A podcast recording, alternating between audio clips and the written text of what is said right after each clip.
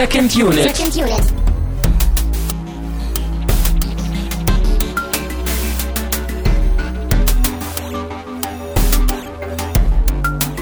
Herzlich willkommen zu einer neuen Ausgabe von Second Unit. Mein Name ist trotz Erkältung immer noch Christian Steiner und ich habe bei mir trotz Erkältung meinerseits, aber nicht seinerseits Tamino Mut. Ja, herzlich willkommen zu Second Unit Tatort Kiel. Verstehst du? Ja, ja, ich verstehe äh, schon. Ich habe den Titel gemirrored. Ja, aber es gibt ja auch einen Kieler Tatort, das darf man ja nicht Oh verwechseln. ja, das darf man damit nicht Also- verwechseln, ne? äh, ich würde auch jederzeit irgendwie fast dreieinhalb Stunden lang mir JFK nochmal angucken als 90 Minuten Tatort. Da klinge ich mich ein, ja. Okay. Ich dachte auch erst, als ich den Titel so gelesen hatte, JFK Tatort Dallas, so mit dem deutschen Untertitel, dachte ich schon wieder, oh Gott.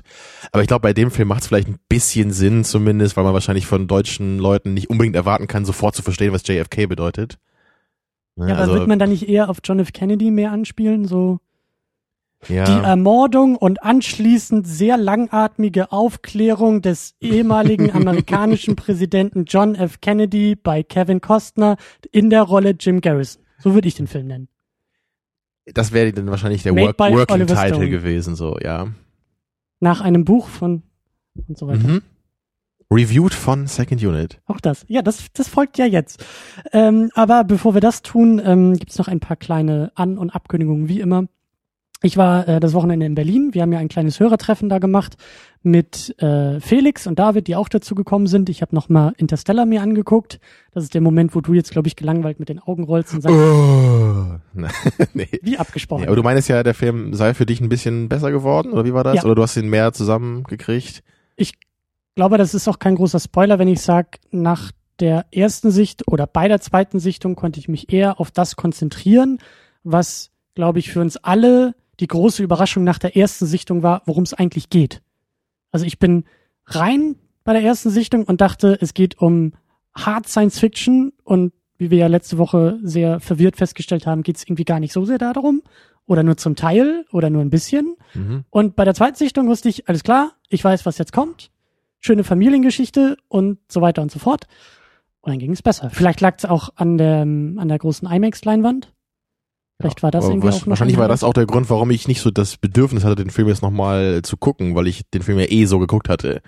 Und ich jetzt nicht von vornherein erwartet hatte, dass da jetzt so 2001 mäßig oder was auch immer was kommt, High gar Concept oder so, sondern Hm? ich habe halt von Anfang an das Drama gesehen und habe es am Ende immer noch gesehen und das habe ich so als hauptsächlich so im Film empfunden. Ich habe aber auch mir noch ein paar Gedanken zum Ende äh, gemacht, die auch bei uns in den Kommentaren sind. Äh, ab und an verirre ich mich ja auch mal selber in unsere eigenen Kommentare. Du hast ihn noch ein bisschen zugespammt bei uns, ja? Genau. Und das will ich jetzt hier nicht ausbreiten, weil das sowieso irgendwie Spoilerkram wäre. Und ähm, ich glaube, Interstellar ist auch mehr oder weniger abgeschlossen. Deswegen nur so als Hinweis, guckt nochmal bei uns in den Kommentaren. Und damit gehen wir über zu den Flatterspenden. Denn wir wurden auch zu der Episode zu Interstellar bespendet, obwohl wir uns zweieinhalb Stunden lang im Kreis gedreht haben und irgendwie sehr äh, chaotisch. Im, im Wurmloch gewälzt haben. Ich hätte es nicht besser sagen können. Deshalb bin ich wahrscheinlich auch erkältet. So, weil so ein Wurmloch nach der zweiten und dann kommt Du bist in ein Wurmloch raus. gefallen. Wir und sagen als Danke. erkälteter Mensch wieder rausgekommen. Ja, ein erkälteter Mensch, egal. Mhm. Ähm, wir wollen nicht spoilern. Ich sage, wir sagen Danke äh, zu und an und für äh, Theo, Jacker, Jonas 1337, Tinkengill und zweimal anonym, die uns zu Interstellar bespendet haben. Tinkengill hat uns auch zu Social Network äh, bespendet. Wir wurden anonym zu Citizen 4 äh, bespendet und Jonas 1337 anonym und LSF3OG haben uns zu Memento nochmal bespendet. Danke. Ja, Der Tinkengill, der hat auch, auch das Getränk heute hier uns mitgebracht, oder? ja. Hinter Obwohl er nicht da ist, aber naja. Genau, hinter Tinkengill steckt äh, Timo, der auch hier mal zu Gast war und bei dem ich ja auch öfter mal zu Gast bin, vom Play Together Podcast. Und Ich war da auch mal zu Gast, Christian. Ja, ich war aber jetzt zuletzt, nee, wenn man das hört, werde ich zu Gast geworden sein. Nochmal Mhm. zu, kann man ja schon mal anteasern, äh, zu The Last of Us. Zombie-Spiel, Mhm. Endzeit-Spiel. Mhm. Guck mal, ich weiß das sogar, irre, oder? Sehr gut. Du hast ja ein Getränk verdient, Tamino. Ja, super. Ich mach das mal auf, ne? Es äh, ist Delfinwasser. Weißt du, wenn, wenn man, genau, wenn man nämlich nicht, nicht so genau hinguckt, könnte man denken, das ist so eine Art Thunfischdose mit, mit Delfinfleisch. Ne, weil, die, weil die Dose ist ja relativ klein so. Es ist alles koreanisch so ein drauf. Delfinenbild drauf. Und man weiß ja auch so, dass in Asien vielleicht so die, die Fischfanggesetze nicht, nicht ganz so rigoros eingehalten werden. Ähm, naja. Und äh, es heißt Fin, Mhm. Finn, mit so einem schönen geschwungenen F, was an, an Delfin erinnert. Fly in Nature. Was soll das bedeuten? Es Fliegende wurde mir Delfine? erklärt als isotonisches Getränk, äh, was im asiatischen Raum wohl eben so gerne getrunken wird. Timo hat das wohl sehr intensiv auf seiner Forschungsreise. Explodiert schon mal nicht die Dose, das ist sehr gut. ähm, Ich werde auch nicht von kleinen Delfinen angegriffen. noch nicht. Also wir haben noch ein zweites Getränk im Regal stehen. Da schwimmt auch irgendwas in so einer klaren Flüssigkeit herum und das Da sieht schwimmt sehr, sehr, was drin rum. Ja, ja. Das ist so wie, wie dieser eine Energy Drink, den wir so schütteln mussten und dann waren da irgendwelche Staubfetzen drin und deswegen habe ich auch ein bisschen Angst vor dem Getränk. Was aber, wir uns hier alles schon zugetraut haben. ja, äh, ist auf jeden Fall klar, ich habe keine erkennbaren Delfine in meinem Glas. Nee, keine Flossen. Hm. Riecht eher wie Limo, ja. Ich rieche momentan eh nichts. Oh, das ist aber keine Kohlensäure. Kein Wunder, dass die Dose nicht Stimmt, ja. Schmeckt jetzt nicht so intensiv, ne? Nee, das schmeckt so ein bisschen. Hm, hm. Schlecht ist es nicht, aber also ohne Kohlensäure ist wirklich merkwürdig. Ich weiß auch gar nicht, ob da Kohlensäure reingehört. Da muss Timo uns vielleicht nochmal Auskunft geben. Also das Ding ist so lange schon und so weit gereist hier, diese Dose, dass alle Kohlensäure raus ist. Wer weiß. Aber dann hätte es ja Dose. eigentlich zischen müssen, ne? Dann hätte ja eigentlich, also Physik und so. Haben wir ja auch nicht viel Ahnung Oder hier ist von. irgendwie so ein kleines Loch drin. Naja, ich weiß es auch wo die nicht. Kohlensäure so raus diffundiert. Aber wie üblich, unser Getränkehorizont hat sich erweitert. Hm. Aber es Ich- ist, es ist ein bisschen blass, so ja, es ist ich. eher so Zuckerwasser.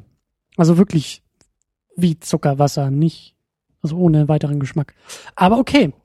Ich hoffe, dass uns das fit macht, denn JFK Tatort Dallas äh, mit seinen, was waren das, 209 Minuten im Director's Cut hat uns gestern Abend äh, durchaus Sitzfleisch abverlangt. Ja, langweilig war der Film nicht, aber Nee. er war auf jeden Fall lang und man musste natürlich auch irgendwie so gut es ging aufpassen, um das auch immer alles mitzukriegen. Ja. Das ist ja eh immer so anstrengend bei solchen Filmen, ne? da musst du ja immer aufpassen. Ja, Und da kann man nicht nebenbei irgendwie noch Playstation spielen und, weiß ich nicht, Genau. Spiegeleier braten und äh, Steuererklärung machen. Tja, schade. Ja. Ja, aber ähm, wie fangen wir an? Soll ich den Plot zusammenfassen? Vielleicht, ne? Oder worum es denn geht? Also ich war auch Ja. erstaunt. Ja, also Plot zusammenfassen ist eine gute Idee. Ich empfehle auch an dieser Stelle jetzt schon mal den Wikipedia-Eintrag, aus dem wir auch ein bisschen äh, uns zusammengeklaubt haben im, im Nachhinein. Aber da ist der Plot echt ziemlich kurz beschrieben. Also deswegen, ich, und ich glaube, der eigentliche Plot ist auch gar nicht so Eben, ne? groß. Da kannst du halt auch wieder gucken, wie willst du den Plot jetzt zusammenfassen? Willst du jetzt versuchen, jede einzelne Ermittlungsstufe ne, irgendwie zusammenzukriegen oder nicht? Ähm, Ich würde jede einzelne Wunde der magischen Kugel beschreiben, so wie Kevin Costner mit dem Zollstock und dann wie sie denn noch weiter und so, so detailliert. genau. Wie, wie hieß ja nochmal der Typ jetzt hier, der das Buch geschrieben hat auch und der Jim Hauptcharakter ist? Garrison. Jim Garrison, genau.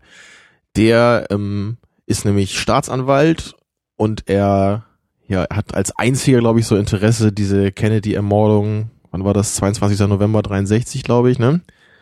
Richtig. War das? Genau. Also wir sind fast mit dem Datum gar nicht so schlecht dabei. Ein paar Tage zu spät. Und ein paar Jahre, aber hm.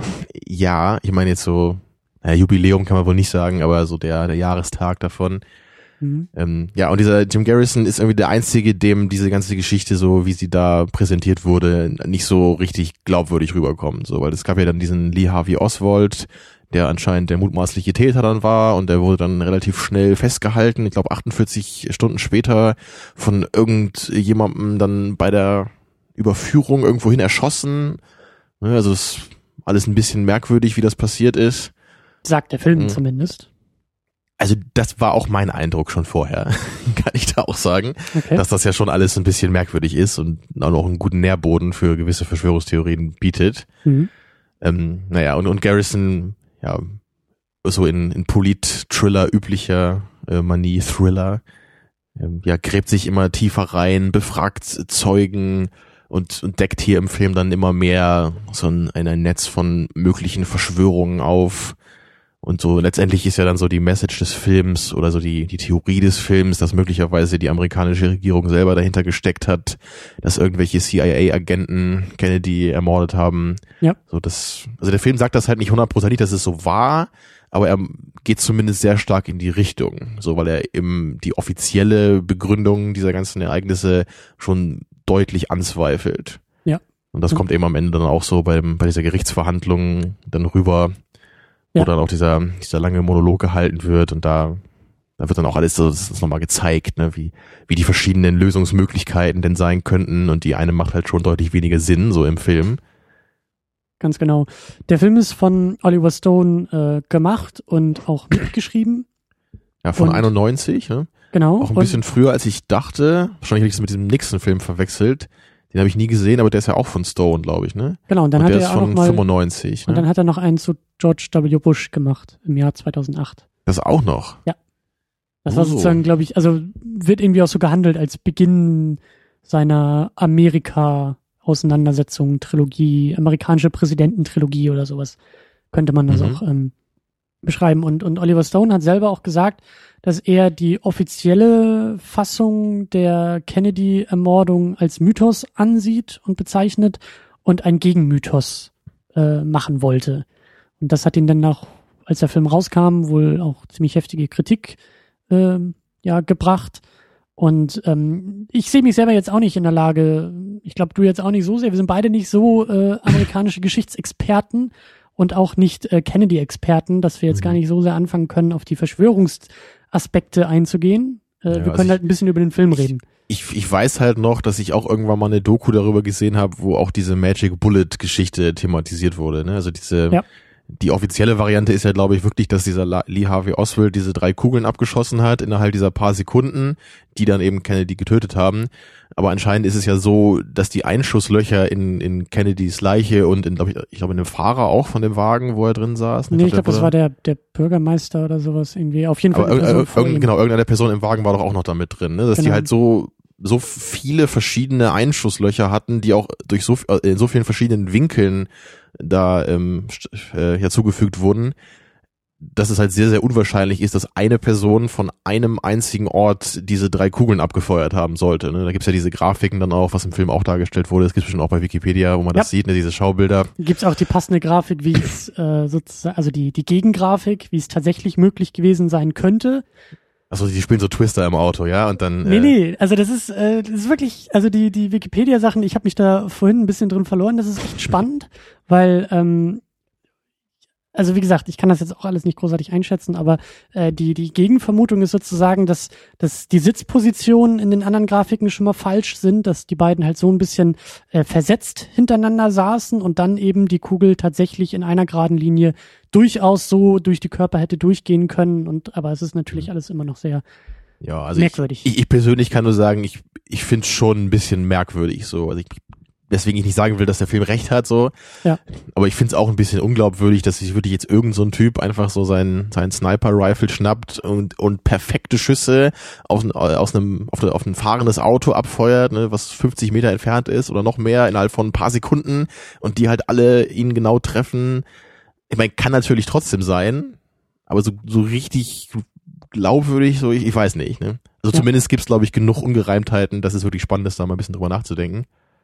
Ja, und, und äh, der Film hat ja durchaus was, was bewegt, weil irgendwie nach der Veröffentlichung, das wurde dann auch nochmal in so einem in so, einem- in so einer Einblendung jetzt, wahrscheinlich bei der DVD-Version, Mhm. ähm, noch hinzugefügt, dass eben ähm, ja durchaus, ähm, wie sagt man, der Film ein bisschen was aufgewühlt hat und ich glaube dann das Quellmaterial, was ja lange verschlossen war, nach dem Film dann mehr der Öffentlichkeit zugänglich gemacht wurde und schneller der Öffentlichkeit zugänglich gemacht wurde, als es eigentlich vorgesehen war. Und ähm, also der Film hat durchaus was äh, auch politisch Genau, bewegt. am Ende wurde ja irgendwie eingeblendet, dass, ich weiß gar nicht mehr, was das war, aber irgendeine so eine Institution hatte doch auch empfohlen, dass der Fall nochmal aufgerollt wird, ne? Aber es Genau. ist trotzdem noch nicht so richtig passiert. Das war zumindest eingeblendet am Ende. Ja. Ich, ich finde diese Regel jedenfalls cool, dass man erst nach 75 Jahren Einsicht in diese ähm, Archive bekommt. Das ist irgendwie, ich meine, so die, diese, diese Jahreszahl ist so interessant, finde ich, weil das immer so, okay, 75 Jahre, da ist wahrscheinlich dann alles realpolitische irgendwie obsolet und deswegen kann man dann das Ich- ja auch der Öffentlichkeit zugänglich machen. Ich, So könnte man es auf fiese Mhm. Weise deuten. Ne? ich weiß Also- halt nicht, ob das vielleicht was mit dem Copyright zu tun hat. Weil ich glaube, dass auch 75 Jahre nach dem Tod irgendwie eines, eines Schöpfers, äh, Kreativen, ähm, die Dinge auch dann in Public Domain übergehen. Glaube ich. Oder mittlerweile auch 95 oder so. Aber das, Ja, aber also bei, so bei das Disney zuerst gab's das doch auch, ne? Diese, da gab's doch auch vor ein paar Jahren irgendwie diese Geschichte, oder? Dass das da abgelaufen war. War das nicht so? Ja, aber ich glaube, bei Disney wird es immer weiter verschoben. Ich glaube, Disney ist immer so dieser Fall, der es schafft, dieses Copyright immer noch so lange Ach zu so, verlängern, okay. dass Mickey Mouse gerade eben noch Disney gehört. Weil kann ja nicht angehen, dass jeder eine Mickey Mouse malen darf. Ähm, aber gut, wir sind, äh, wie gesagt, keine großen äh, äh, Verschwörungstheoretiker und Experten in Sachen Kennedy. Ja, doch, doch, warte mal, hier. Eine Verschwörung haben wir doch immer am Laufen. Hier, die Second Unit Traumverschwörung. Ja gut, aber da sind wir keine Experten, sondern Teilnehmer. Wir sind ja, Ja. die, die, die Ja, Verschwörer sind wir, selbst. genau, da sind wir keine Verschwörungstheoretiker, sondern Verschwörungsdurchführer. genau. Verschwörer sind wir, ja. Genau. Ähm, ja, ich weiß nicht, ob ich jetzt noch irgendwie eine Anspielung auf Interstellar machen soll, weil der Film mit einem Traum anfängt, aber ich lasse es lieber. Ähm, weil wir sind ja bei JFK. Wir haben schon erwähnt, Oliver Stone als Regisseur, als Autor, der sehr involviert war bei dem Film. Äh, Kevin Costner spielt die Hauptrolle. Genau, noch, noch ganz kurz hier, äh, kennst du denn noch was anderes von Oliver Stone? Ähm, ich glaube, dass er das Drehbuch doch zu Scarface damals geschrieben hat. Aber von seinen Filmen als Regisseur selbst kenn ich Nix glaub ich gesehen? Nichts. Nee. Oha. Ich finde es aber super interessant, weil seine Filmografie gerade nach JFK und auch in der, in der jüngeren Vergangenheit, so in den letzten 10, 15 Jahren, sehr äh, stark amerikanische Politik, amerikanische Weltereignisse irgendwie aufzugreifen scheint. Der hat auch irgendwas zum World Trade Center gemacht, irgendwie 2006 oder so. Und eben diese, diese Präsidentschaftsfilme. Das sind zumindest immer so amerikanische Themen, also auch in den Filmen, die jetzt nicht unbedingt vielleicht politisch sind, also auch in, in diesem äh, Any Given Sunday, habe ich auch schon ein paar Mal erwähnt, ne, mit Al Pacino, dieser Football-Film, mhm. die auch Football, das amerikanische Phänomen, Mhm. so und die ganze, diese ganze Materie da, ne, so wie diese einzelnen Spielchen da ablaufen, so in dieser Materie. So, es, es war ganz interessant, aber jetzt auch nicht so der herausragende Film. Ja, Platoon ist natürlich sehr äh, relevant und wichtig von ihm. Achso, dann kenne ich den doch. Ich glaube, der Ja, ich Den hast du mal Ewigkeiten gesehen, ja? Ich glaube, das ist noch einer der früheren. Ich glaube, der ist noch von 87, glaube ich, ne? 88, 87, irgendwie sowas. Ja, auch klasse Film, trotz Charlie Sheen. Und äh, ja, der- der, der beste Film für mich äh, von, von ihm ist halt Natural Born Killers.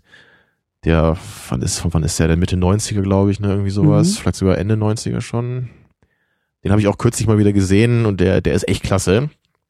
Tommy Lee Jones auch dabei und ich meine, da, da kann man sich auch drüber streiten, ob das ein amerikanisches Thema ist, aber es, es geht halt auch um so um, um Gewalt und der gesellschaftliche Umgang mit der Gewalt und auch so eine Mediensatire drin. Also der dürfte dir eigentlich auch gefallen, weil du Mediensatiren-Aspekt magst du, glaube ich, schon ganz gerne, ne? so wie bei Gone Girl.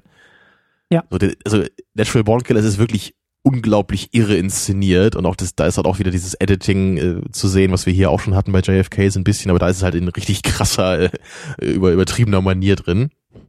Ich meine, der, der Film hat, glaube ich, auch teilweise so, so wie, wie nennt man das hier, was man so früher in Filmen oft gemacht hat, wenn du halt, du hast irgendwie so ein Auto vorne im Bild und im Hintergrund ist so eine Leinwand, wo halt was drauf projiziert wird. Ne, was man früher eben so gemacht hat und das, Projektion.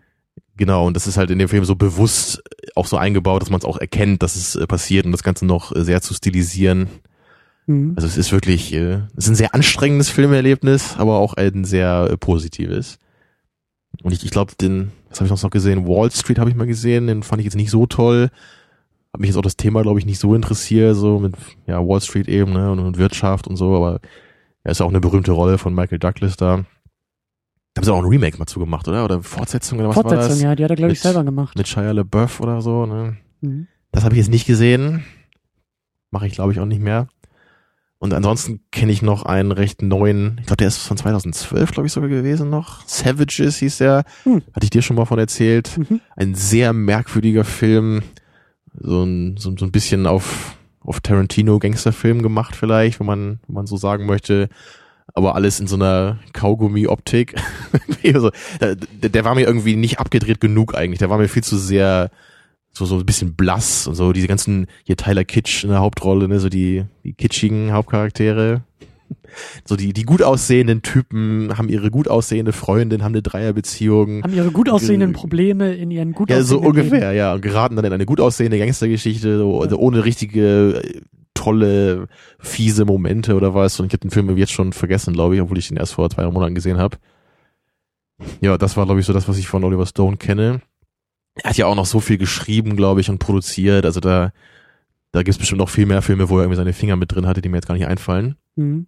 Obwohl doch einer, einer fällt mir gerade noch ein hier, der, das ist eher so ein Geheimtipp. Der ist produziert von ihm, der heißt Freeway. Hast du bestimmt noch nie von gehört. Hatte ich auch nicht, aber der, der ist ganz lustig auf jeden Fall. Das ist so eine Art moderne Rotkäppchen-Geschichte im, so in der amerikanischen Unterschicht. Und von wann ist der?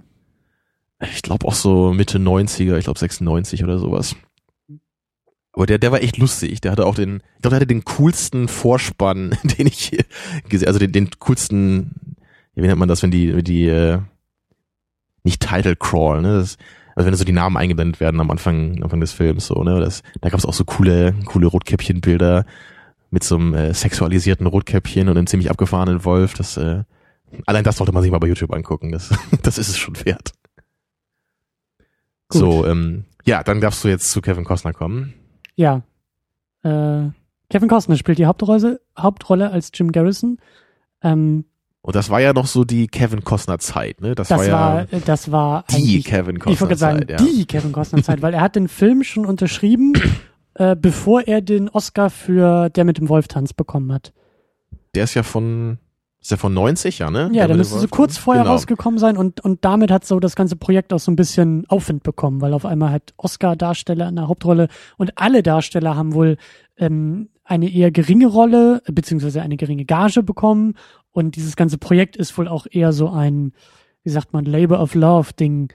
Ähm, und auch Kevin Costner hat irgendwie auch ganz viele Gespräche mit diesem echten Jim Garrison geführt und äh, Oliver Stone auch und alle anderen äh, auch auch ähm, ähm, sag schnell, Gary Oldman hat sich wohl auch viel mit der Frau von Lee, mit der echten Frau von Lee Harvey Oswald auseinandergesetzt und die haben alle noch eigene Recherchen für die eigenen Rollen irgendwie äh, Mhm. äh, betrieben und ähm, genau, und der Cast ist ja, also der explodiert ja. Also wir haben ja echt eigentlich nur einen Teil hier aufgelistet und werden den auch noch durchgehen, Ja, aber also, also Costner ist ja, hat ja seinen großen Durchbruch mit dem De Palma-Film gehabt, ne? Mit dem Untouchables, oder? echt war das so sein Durchbruch? Ich glaube, das war so sein, sein erster richtig großer Film, ne? Weil De Okay. Palma gilt ja auch immer als der Regisseur, der viele bekannte Namen so groß gemacht hat. Hm. Und ich, ich meine mich daran zu erinnern, dass das so sein, ich meine, welcher Film war denn vorher, wo Costner irgendwie noch eine riesige Rolle hatte? Ich glaube, da gab's noch keinen. Äh, wann war denn Waterworld? der war in den 90ern, Ja, der war ein ne? bisschen später. Ne?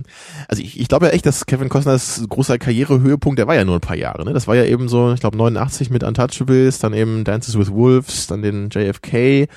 Und danach ging es doch, glaube ich, schon relativ fix bergab. Ne? Kam dann nicht schon Postman oder, oder Bodyguard oder Ja, Bodyguard ist doch, ist doch, ist der später nicht- noch? Weiß ich gar nicht. ja, Wann. aber ich würde den auch nicht so, na egal. Ich meine, gut, das, sind- das, zumindest sind das alles so Filme, die dann irgendwie kamen. Ne? Waterworld auch, das waren alles so ziemlich große Flops, die auch, glaube ich, weder bei den Kritikern noch beim Publikum gut angekommen sind. Ja. Und Waterworld wurde damals ja, glaube ich, mit seinen 200 Millionen Dollar Budget, was damals halt wirklich enorm viel war noch, ne, wegen Inflation und so.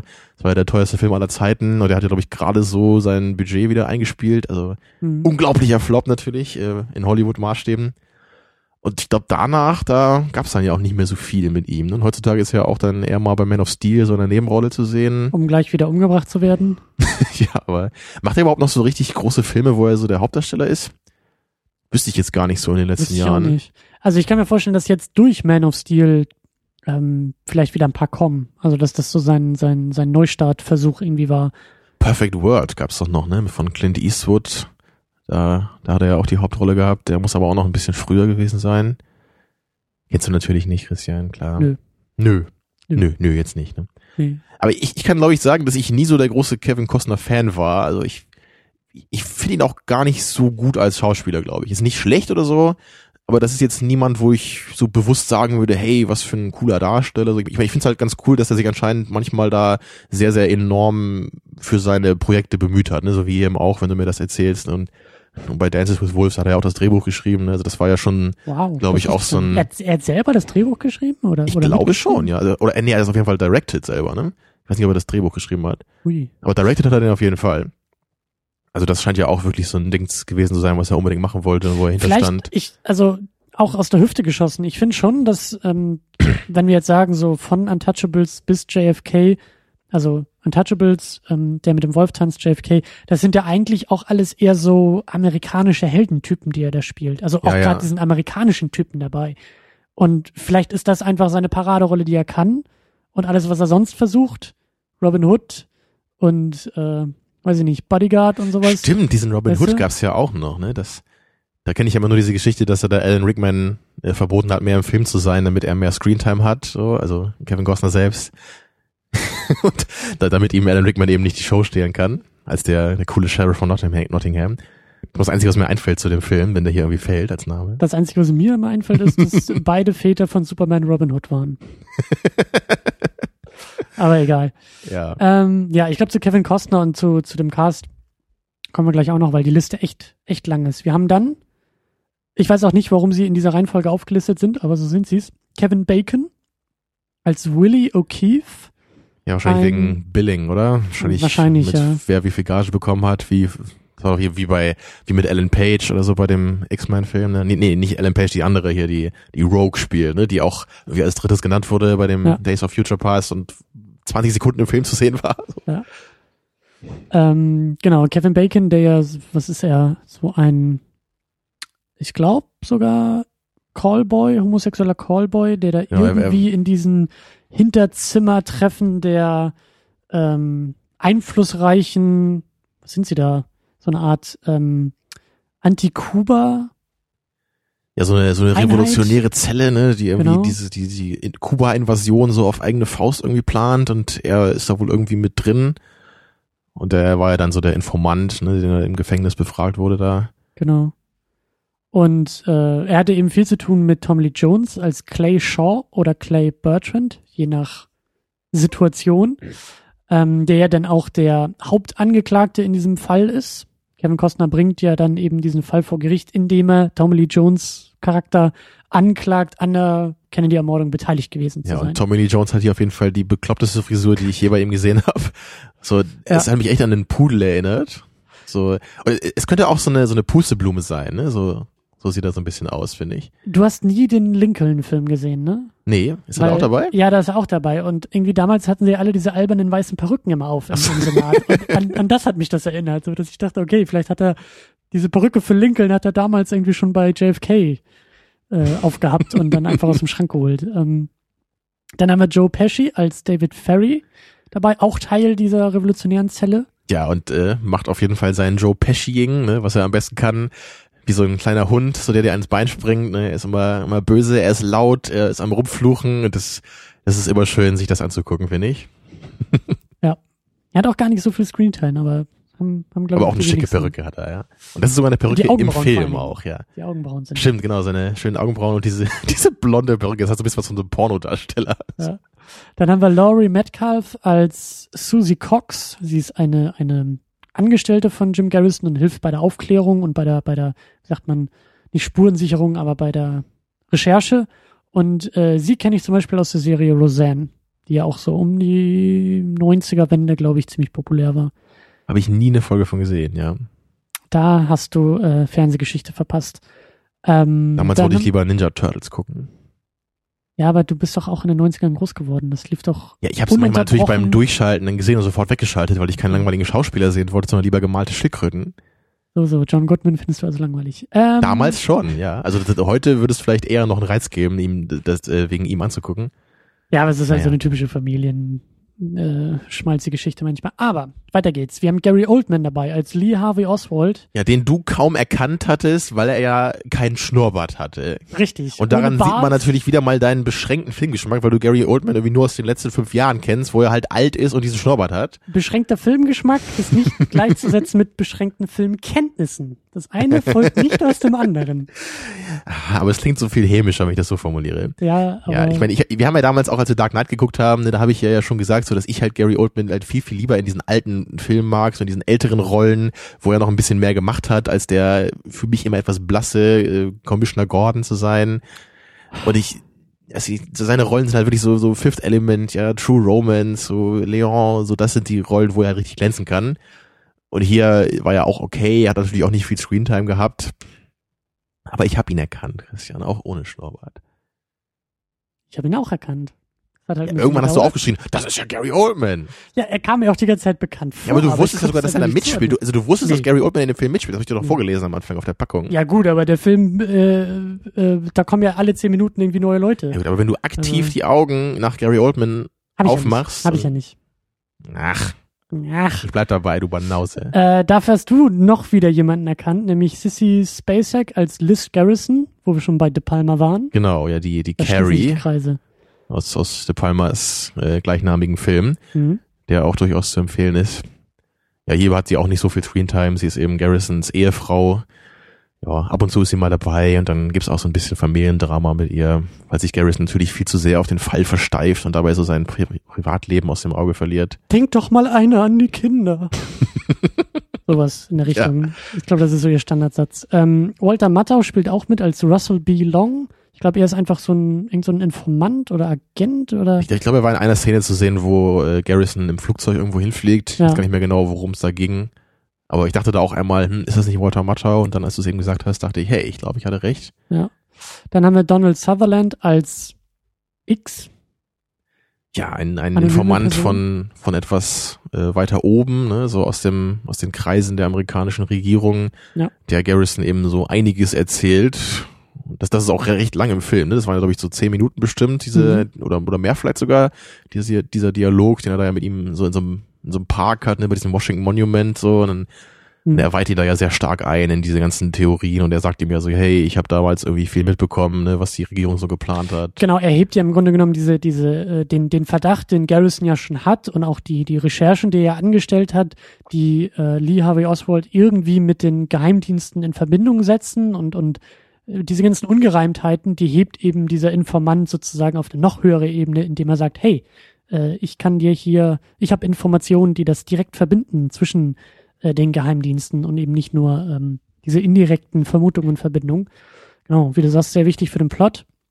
Und genauso wie auch die ähm, Figur gespielt von Kevin Bacon, ist das wohl irgendwie auch so ein Amalgam aus mehreren echten äh, Personen, die dann für den Film sozusagen in, in eine Figur zusammengepresst wurden. Es gab ja so schon enorm viele Charaktere, ne? Also Genau. da kann ich das schon verstehen, dass man ab und zu vielleicht ein paar dann noch ein bisschen so komprimieren möchte. Aber dafür hat Oliver Stone damals wohl auch auf den Sack gekriegt, dass er halt eben äh, das so gemacht hat. Aber also unabhängig von dieser ganzen Verschwörung und bla bla, ich meine, was soll er denn sonst tun? Wie du sagst, er kann doch nicht irgendwie einen Cast von 300 Leuten haben, weil wir müssen es ja irgendwie auch noch verfolgen Ja, können. das ist halt auch wieder das Thema, wo wir am Ende noch ein bisschen hinkommen. Ne? So inwieweit muss dieser Film eben ganz wahrheitsgetreu äh, getreu operieren oder inwieweit ist es okay, wenn man das Ganze vielleicht der Zugänglichkeit halber ein bisschen komprimiert, ein bisschen umschreibt. Ja.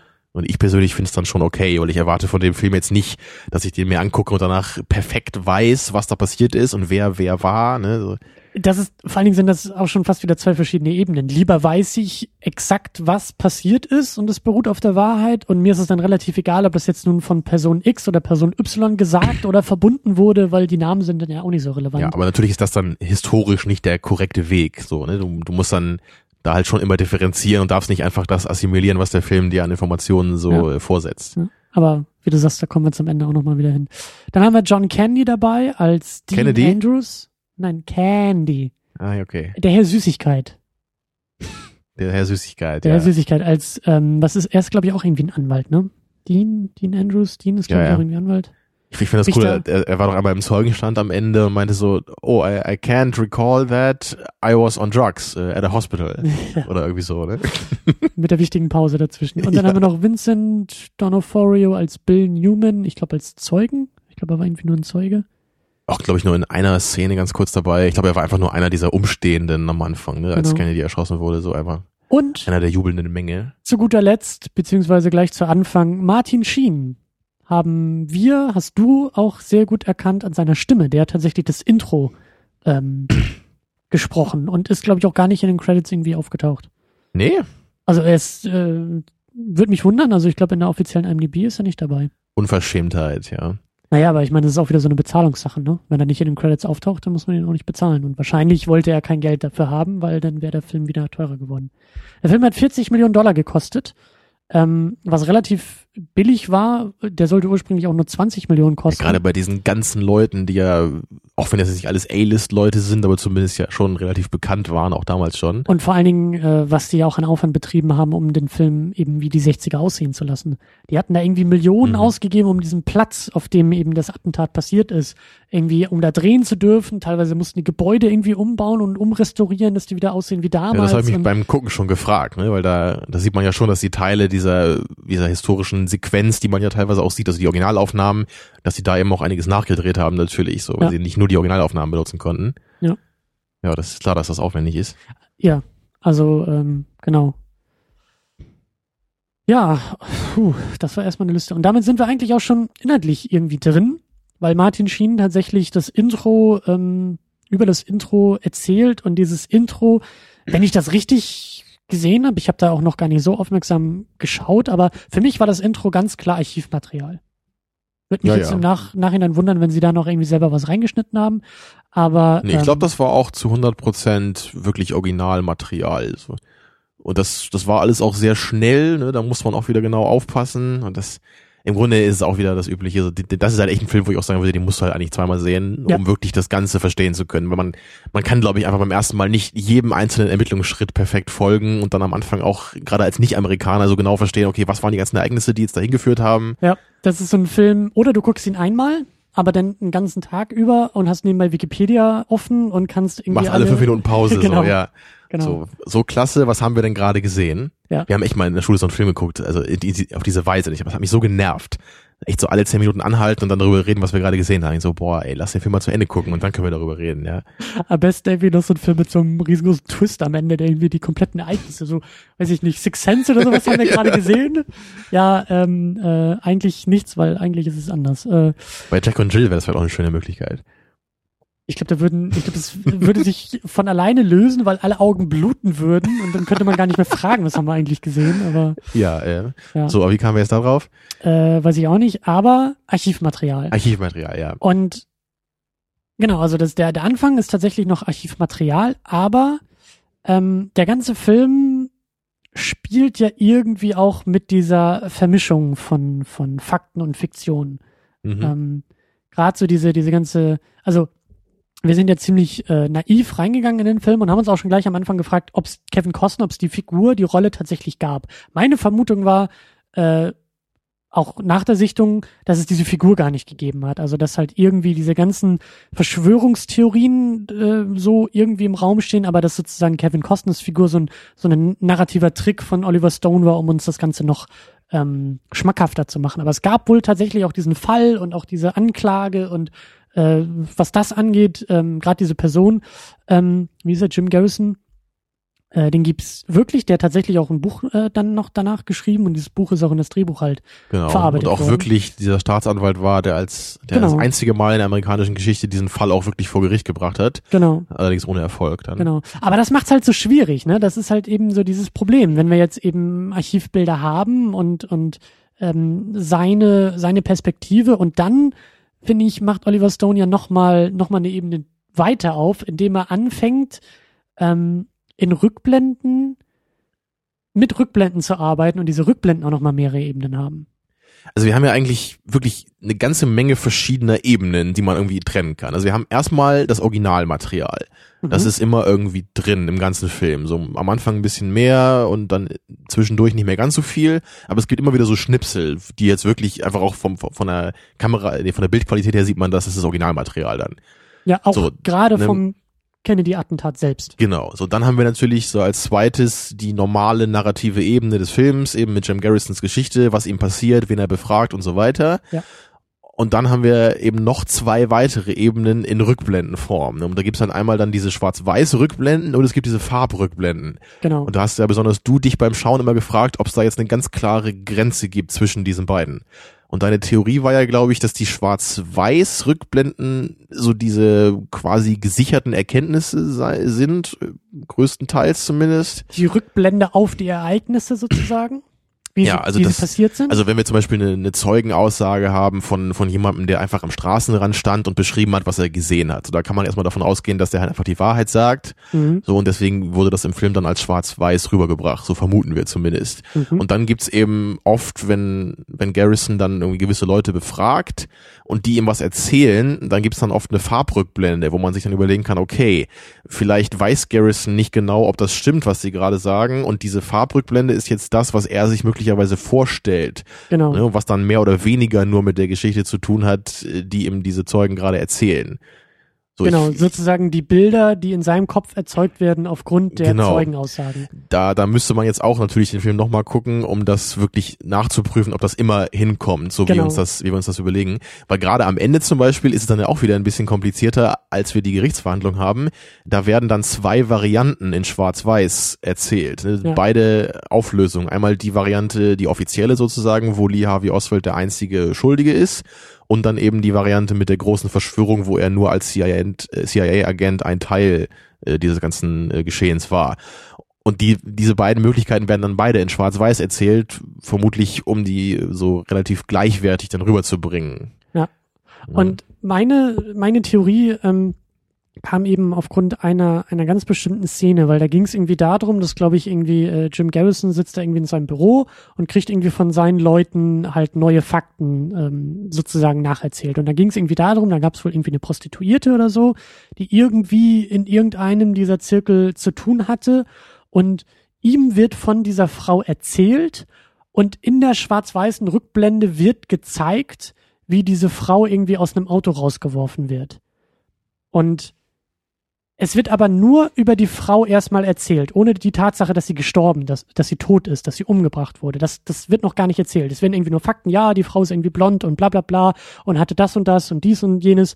Und dann ist eben diese ganze Sequenz schwarz-weiß und in dem Moment, wo Garrison fragt, okay, dann lass uns doch mal die Frau befragen, dann sagt seine Angestellte, nein, das geht nicht, weil sie wurde eben umgebracht. Und dann schwenkt diese Rückblende in Farbe um. Dann sehen wir auf einmal, wie die Frau auf dem Boden liegt, nachdem sie aus dem Auto geworfen wurde, in Farbe, was halt meine Theorie dann eben verursacht hat von, okay, das muss er sich jetzt gerade irgendwie vorgestellt haben. Ja, weil er nicht genau weiß, wie es dazu gekommen ist, vielleicht, ne? Oder genau, wer das war. aber ähm, das ist halt eben das, das riesengroße Problem bei dem, also nicht Problem, aber das ist eben das Schöne oder das, das Spannende bei dem Film, wie der, wie der Film selbst filmisch mit Wahrheiten, mit Zeugenaussagen, mit Ereignissen umgeht und äh, da durchaus, ähm, wie soll man sagen, ähm, self-aware, also so, so selbstbewusst im Sinne von ähm, sich dieser Sache Selbstbewusstsein äh, ist. Also der Film weiß, dass er mit Wahrheiten spielt, mit ja, mit. Theorien, so, ne, dass Genau, man eben auch nicht genau Fiktion. sagen kann, wer jetzt recht hat und wer nicht.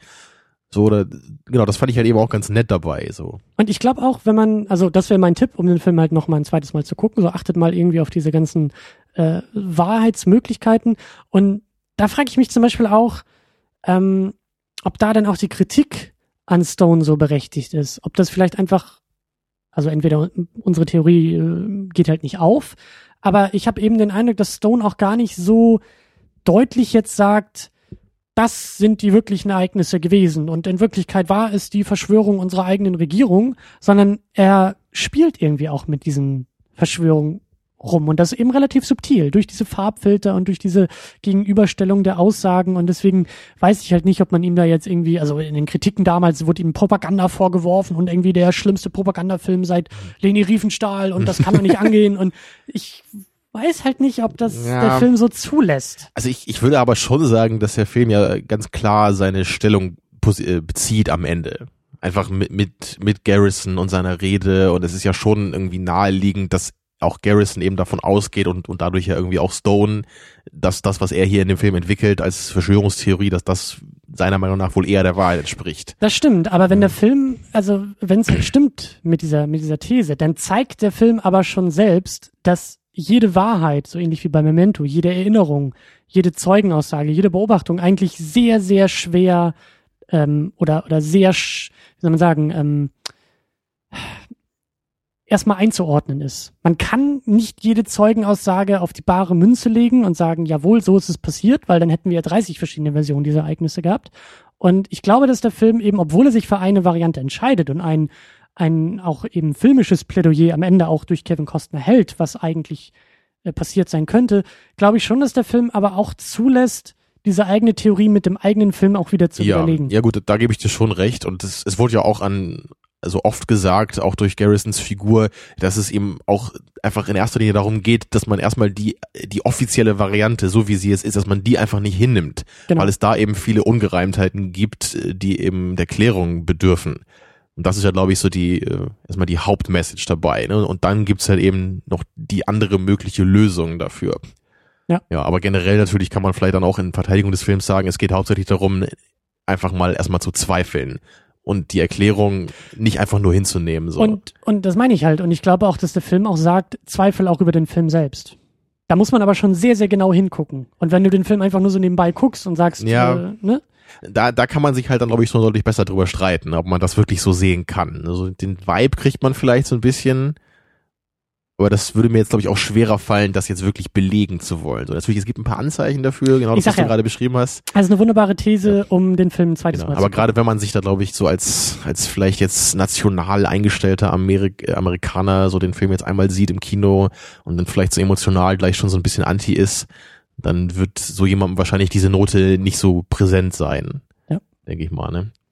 Und das ist dann natürlich auch wieder äh, auch die Frage des Mediums, ne? Ob, ob äh ob ein Spielfilm, ein Kinofilm, ein Hollywoodfilm das geeignete Sprachrohr für, für diese Zweifel, auch Selbstzweifel, Aussage ist oder ob das nicht eher eine Dokumentation hätte sein können, aber das ist ja. bei solchen Sachen ja immer schwierig. Also gerade diese ganze Sache, die wir jetzt bes besprochen haben, ne, dieses, diese vielen Rückblenden, diese dauernde Mischung aus Schwarz-Weiß und Farbe, das ist ja echt mal erstmal so Oliver Stones typischer Stil, finde ich. So dieses, dieses sehr anstrengende, teilweise echt hektische sogar, so dieses Editing, was hin und her springt, was dynamisch zusammengestellt ist, was Natural Born Killers eben auch genauso macht. Und ich, ich glaube, das kann bestimmt gewisse Leute auch abschrecken, gerade jetzt bei so einem Politfilm. So, wo man vielleicht ja echt jetzt, auch wenn man keine Dokumentation erwartet, vielleicht eher so in so einem etwas ja, man, man erwartet vielleicht ein bisschen eine etwas bodenständige Auseinandersetzung mit dem Thema. Ja. Und äh, da fällt mir zum Beispiel der Film hier All the President's Men ein. Ich glaube, der heißt auch Die Unbestechlichen auf Deutsch, was etwas verwirrend ist, weil der von De Palma ja auch Die Unbestechlichen heißt. Ne? Der ist jedenfalls mit Robert Redford und Dustin Hoffman. Und da geht's um diese Watergate-Affäre und diese beiden äh, Journalisten, die auch so diesen investigativen Journalismus äh, begründet haben und, und das ist halt wirklich ein Film, den habe ich auch vor einiger Zeit mal gesehen. Und der ist ganz, ganz anders aufgemacht. Also der ist wirklich bewusst total minimalistisch gehalten. Der ist unglaublich ruhig. Da gibt's gar nicht viele Schnitte drin. Da gibt's jetzt nicht zig Ortswechsel. Da gibt's keine dynamischen Szenen so oder, oder kaum. Da geht's ganz viel einfach um Dialoge, wie diese beiden Journalisten eben recherchieren, wie die mit Leuten telefonieren, wie die neue Informationsfetzen bekommen aber wirklich, man, dann ist die Kamera einfach auf dem Typen drauf, während er ein Telefonat führt.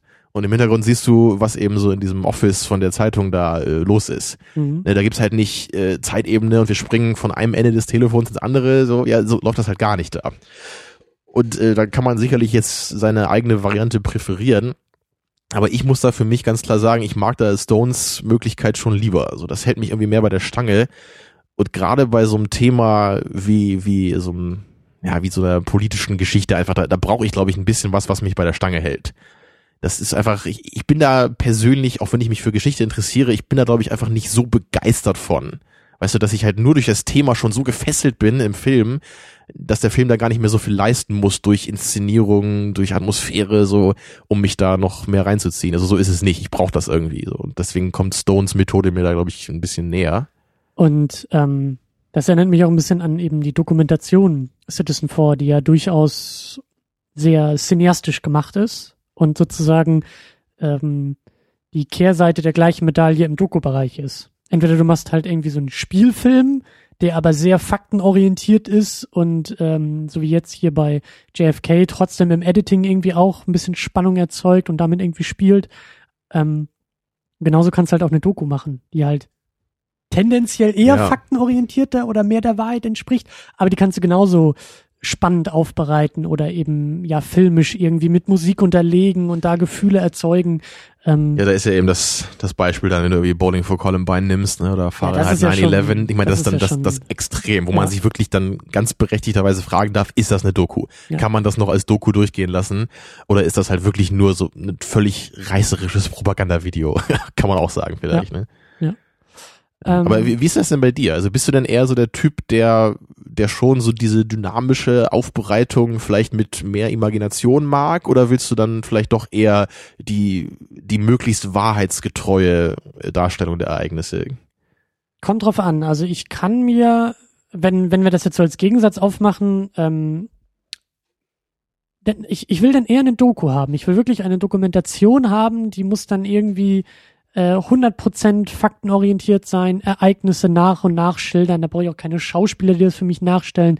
Da langt es mir wirklich irgendwie Archivmaterial zu haben, Fotos zu haben, Zeitungsausschnitte zu haben und irgendwie eine Narration oder sowas dazu zu haben. Das kann mich, das kann mich auch packen. Also und gerade amerikanische Geschichte oder amerikanische ähm, Gesellschaftsereignisse finde ich tendenziell, glaube ich, spannender als du.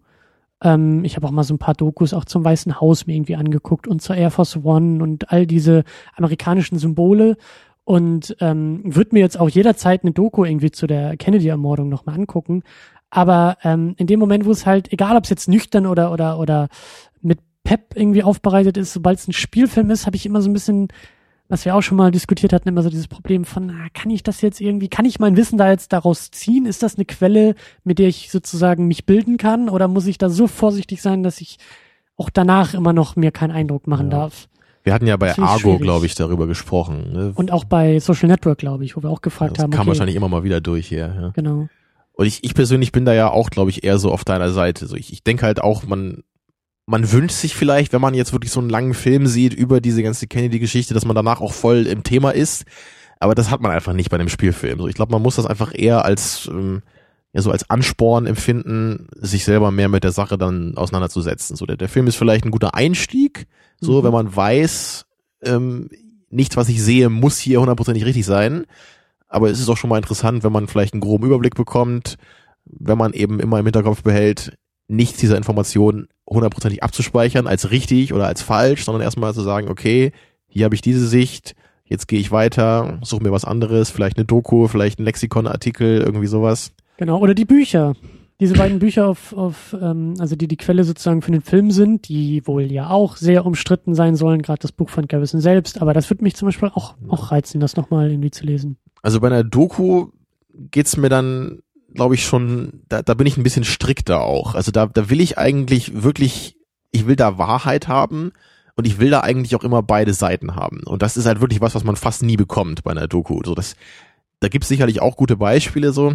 Also was mir jetzt zum Beispiel einfällt, ich habe vor ein paar, paar Wochen, Monaten mal so eine, so eine AIDS-Doku gesehen auf YouTube Mhm. was ich vorher gar nicht wusste, dass das auch ein sehr umstrittenes Thema teilweise ist. Also es gibt wohl viele renommierte Wissenschaftler so über den ganzen Globus verteilt, die halt bestreiten, dass das, was wir heute als AIDS bezeichnen, dass das wirklich so als Krankheit existiert. So, und da, da gibt's halt wirklich, das ist halt eine sehr komplizierte Sache. Ich bin da jetzt auch kein Fachmann für, weil ich einmal so eine anderthalbstündige Doku gesehen habe. Aber es ist wohl so, dass zum Beispiel in verschiedenen Staaten das, was als AIDS definiert ist, ganz anders ist. Das ist halt Mhm. irgendwie, das kannst du auch bei Wikipedia nachlesen. Das ist so ein Katalog von irgendwie 30 Krankheiten oder so, die alle darunter zusammengefasst werden. Und dieser Katalog ändert sich wohl von Zeit zu Zeit. Aber das ist bei, Und- bei vielen Krankheiten so. Genau, aber das ist ja nur ein Aspekt. Und es gibt halt außerdem auch so äh, verschiedene Tests. Und jemand, der sich halt irgendwie in Großbritannien testen lässt, ist vielleicht positiv und dann jemand, der sich irgendwie in Indonesien testen lässt, ist negativ oder so, ja. Weil die Tests verschiedene Sachen testen oder so das quantitativ mit diesen Antikörpern, die da gemessen werden sollen, das irgendwie anders ausgelegt ist. Also es gibt da wohl eine ganze Menge äh, Unge Unge Unstimmigkeiten, was diese Krankheit angeht. Ne? Also das will ich jetzt nicht alles, nicht alles Mhm. ähm, erzählen. Ich fand das halt durchaus interessant und wenn man so eine Doku dann schaut, dann denkt man so, hm, da ist ja irgendwie was dran anscheinend. So dass, wenn das jetzt so stimmt, was die da sagen, da will ich jetzt schon mal die Gegenmeinung hören. Und das Problem bei dieser Doku war halt leider, dass sie eben fast nur diese Gegenmeinung eben, also die Meinung, dass die, die dass es- Kritik. Genau, die an- Kritik an, an, an, der. Schulmedizin sozusagen Mhm. in Bezug auf AIDS, dass die die halt präsentiert haben. Und was halt definitiv interessant ist, aber ich will ja schon irgendwie jetzt, wenn, wenn jetzt irgendwie 95 Prozent aller Mediziner der anderen Meinung sind, dann will ich halt schon irgendwie gerne wissen, wo, woran das liegt. Ne? Und dann, dann hätte ich halt einfach beide Seiten gebraucht. Natürlich nur, es gibt halt dann diese Macher dieser Doku, die halt diese Leute interviewen, die halt diese Meinung eben vertreten, die die Kritik ist. Aber das fühlt sich dann so ein bisschen in, äh, unkomplett an am Ende. Aber das ist halt sowieso, ähm, wenn man sich, wenn man sich mal ein bisschen drauf einlässt auf das Doku-Genre oder ist ja eigentlich auch fast kein Genre, ist ja mehr eine, eine Machart, ähm, dann kommst du ziemlich schnell an, an genau diesen Konflikt, an diese Frage, was ist überhaupt Wahrheit? Nicht nur im philosophischen Sinne, sondern auch wirklich im, im filmischen Sinne. Also wie, wie müsste man das denn machen? Wie würde denn so eine Dokumentation aussehen? Auch zum Klimawandel, zur Erderwärmung. Du hast halt immer irgendwie noch ein paar Spinner, auch Wissenschaftler, die behaupten, nein, das gibt's nicht. Und du hast aber einen Großteil, die eben behaupten, ja, den Klimawandel gibt es. Und dann ist halt immer wieder die Frage, wie, wie, wie fängst du das ein? Wie willst du, willst du überhaupt beide Seiten zu Wort kommen lassen? Lässt du die irgendwie unterschiedlich lang zu Wort kommen lassen? Lässt du die miteinander interagieren? Ordnest du als Filmemacher nachträglich diese Meinung nochmal ein? Oder ziehst du dich komplett zurück?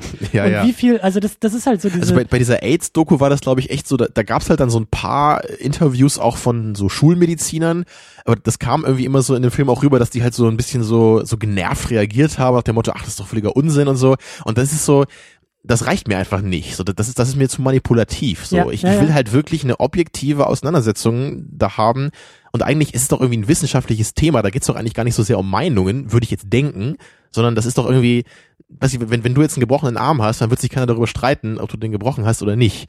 Und im Grunde muss das doch bei AIDS irgendwie auch so sein. Du musst doch irgendwie nachprüfen können, ist da jetzt irgendwie eine Krankheit oder nicht? Oder können wir diesen Er- Erreger jetzt isolieren? All diese Fragen, die müssen sich doch irgendwie wissenschaftlich klären lassen. Das, das ist doch jetzt irgendwie kein, Ja, kein normativ aufgeladener Konflikt, wo beide Seiten beleidigt sind, nicht mehr miteinander reden und die und alle meinen, die anderen hätten völlig äh, Unrecht, ja, und würden nur Scheiße erzählen. Naja, aber das ist halt irgendwie dann auch wieder die Frage, wie du Wissenschaft siehst und, und Ja, ja. definierst. Also Wissenschaft wird auch von Menschen gemacht und dann ist es auch schon Genau, wieder schwierig, da objektive Wahrheitsmaßstäbe. Aber genau das ist halt so eine Diskussion, die man im, im Doku-Bereich eigentlich, also wie gesagt, auch mit den Erfahrungen jetzt zweimal auf der, auf der, auf dem Doc-Festival, diese Diskussion führst du ständig. Nach jedem, nach jeder Dokumentation, die Klar, du da ja. irgendwie siehst, fragst du dich, wie war der Filmemacher involviert? War das jetzt irgendwie manipulativ? Fehlte da jetzt irgendwie die Gegenseite? War das okay so? Kann man so diesen Film irgendwie machen? Gerade so bei politischen äh, Geschichten. Oder war das jetzt reißerisch? War das manipulativ? Oder darf man in dem Kontext auch mal manipulativ sein? Und da platzt dir echt irgendwann der Kopf. Und wenn wir das Ganze jetzt wieder zurückführen auf JFK, ist halt eben auch da die Frage, ähm, beziehungsweise ist vielleicht eher das Problem, dass diese Frage vielleicht gar nicht so zulässig ist, weil wir ja alle sicher sind, ist ja nur in Anführungszeichen ein Spielfilm. Und weißt du, was ich meine? Das ist dann wieder so, ist das der, ist das der Taschenspielertrick von Oliver Stone zu Das sagen, könnte man ihm nämlich vorwerfen. Ne? ich Das- wasche mir hier die Hände rein und sage, naja, ich will ja nur unterhalten. Also es ist Ja, ja, eigentlich ne? aber dann könnte man natürlich trotzdem sagen, ja, das ist vielleicht formal richtig, aber trotzdem kriegt der Zuschauer ja vielleicht unterbewusst oder mehr oder weniger bewusst ja eine gewisse Message da mit, die dann vielleicht auch gerade durch so eine emotionalere Geschichte dann vielleicht sich sogar noch tiefer irgendwie festsetzt im Zuschauer. Ne? Das könnte man ja auch genauso als Kritik dann umdeuten. Mhm. Obwohl ich da schon eben generell dann auf Stones Seite wäre, was die Kritik angeht. Also ich, ich finde es halt immer okay, wenn jemand seine Sichtweise dieser Dinge präsentieren kann, wenn er sagt, hier ist es ein Spielfilm und wenn er genau, wenn er vor allem dann sagt, ich gebe hier meinen Gegenmythos, so, das ist ja eigentlich voll in Ordnung. Und da, da erwarte ich dann eher vom Zuschauer, dass er dann die nötige Distanz auch dann beibehält. Ja, Was halt meine Sichtweise darauf ist, ja. Ja, aber das ist halt, also ich finde gerade in diesen Kontexten ist es halt so super schwierig und gerade auch bei, bei, bei Social Network und auch bei Argo, das ist halt, ich weiß nicht, ob die meisten Leute so, so vorsichtig sich diesen Film auch nähern und so vorsichtig damit umgehen? Oder ob man nicht eher denn gewillt ist zu sagen, ja komm, da wird schon 80 Prozent gestimmt haben oder lass es 95 Prozent gewesen sein und die anderen 5 Prozent, die sind doch auch nicht weiter wichtig. Und dann sitzt du aber da und sagst oder erfährst irgendwie, ja, dieser Mark Zuckerberg, äh, Zuckerberg ist gar nicht so dieser, dieser ähm, äh, Super-Nerd, der irgendwie nur ähm, verlassen wurde und deshalb Facebook gründet, sondern der ist irgendwie vor der Facebook-Gründung schon Gründung verheiratet gewesen und hat irgendwie eine Ehe. So, das zeigt der Film aber nicht und schon, War das so? ja, der Typ so. ist verheiratet und ich glaube irgendwie über über zehn Jahre schon verheiratet und hat irgendwie seine Freundin auch damals irgendwie schon Nee, das vor- muss falsch sein. Das habe ich im Film anders gesehen. ja so das Sein ist reales halt, Leben muss eine Lüge sein. das ist Ja. halt so das Ding. Und ähm, naja, aber das, ähm, da, vielleicht kommen wir da gleich nochmal noch mal weiter darauf zu sprechen, denn ich will noch mal kurz einen Umweg gehen, weil du nämlich auch gesagt hast, Emotion und emotional. Ähm, ein weiterer Punkt, der mir während der Sichtung aufgefallen ist und der gar nicht so wichtig wurde, wie ich dachte, ist die Familie. das Thema Familie, aber ganz besonders die Familie auch von ähm, Garrison.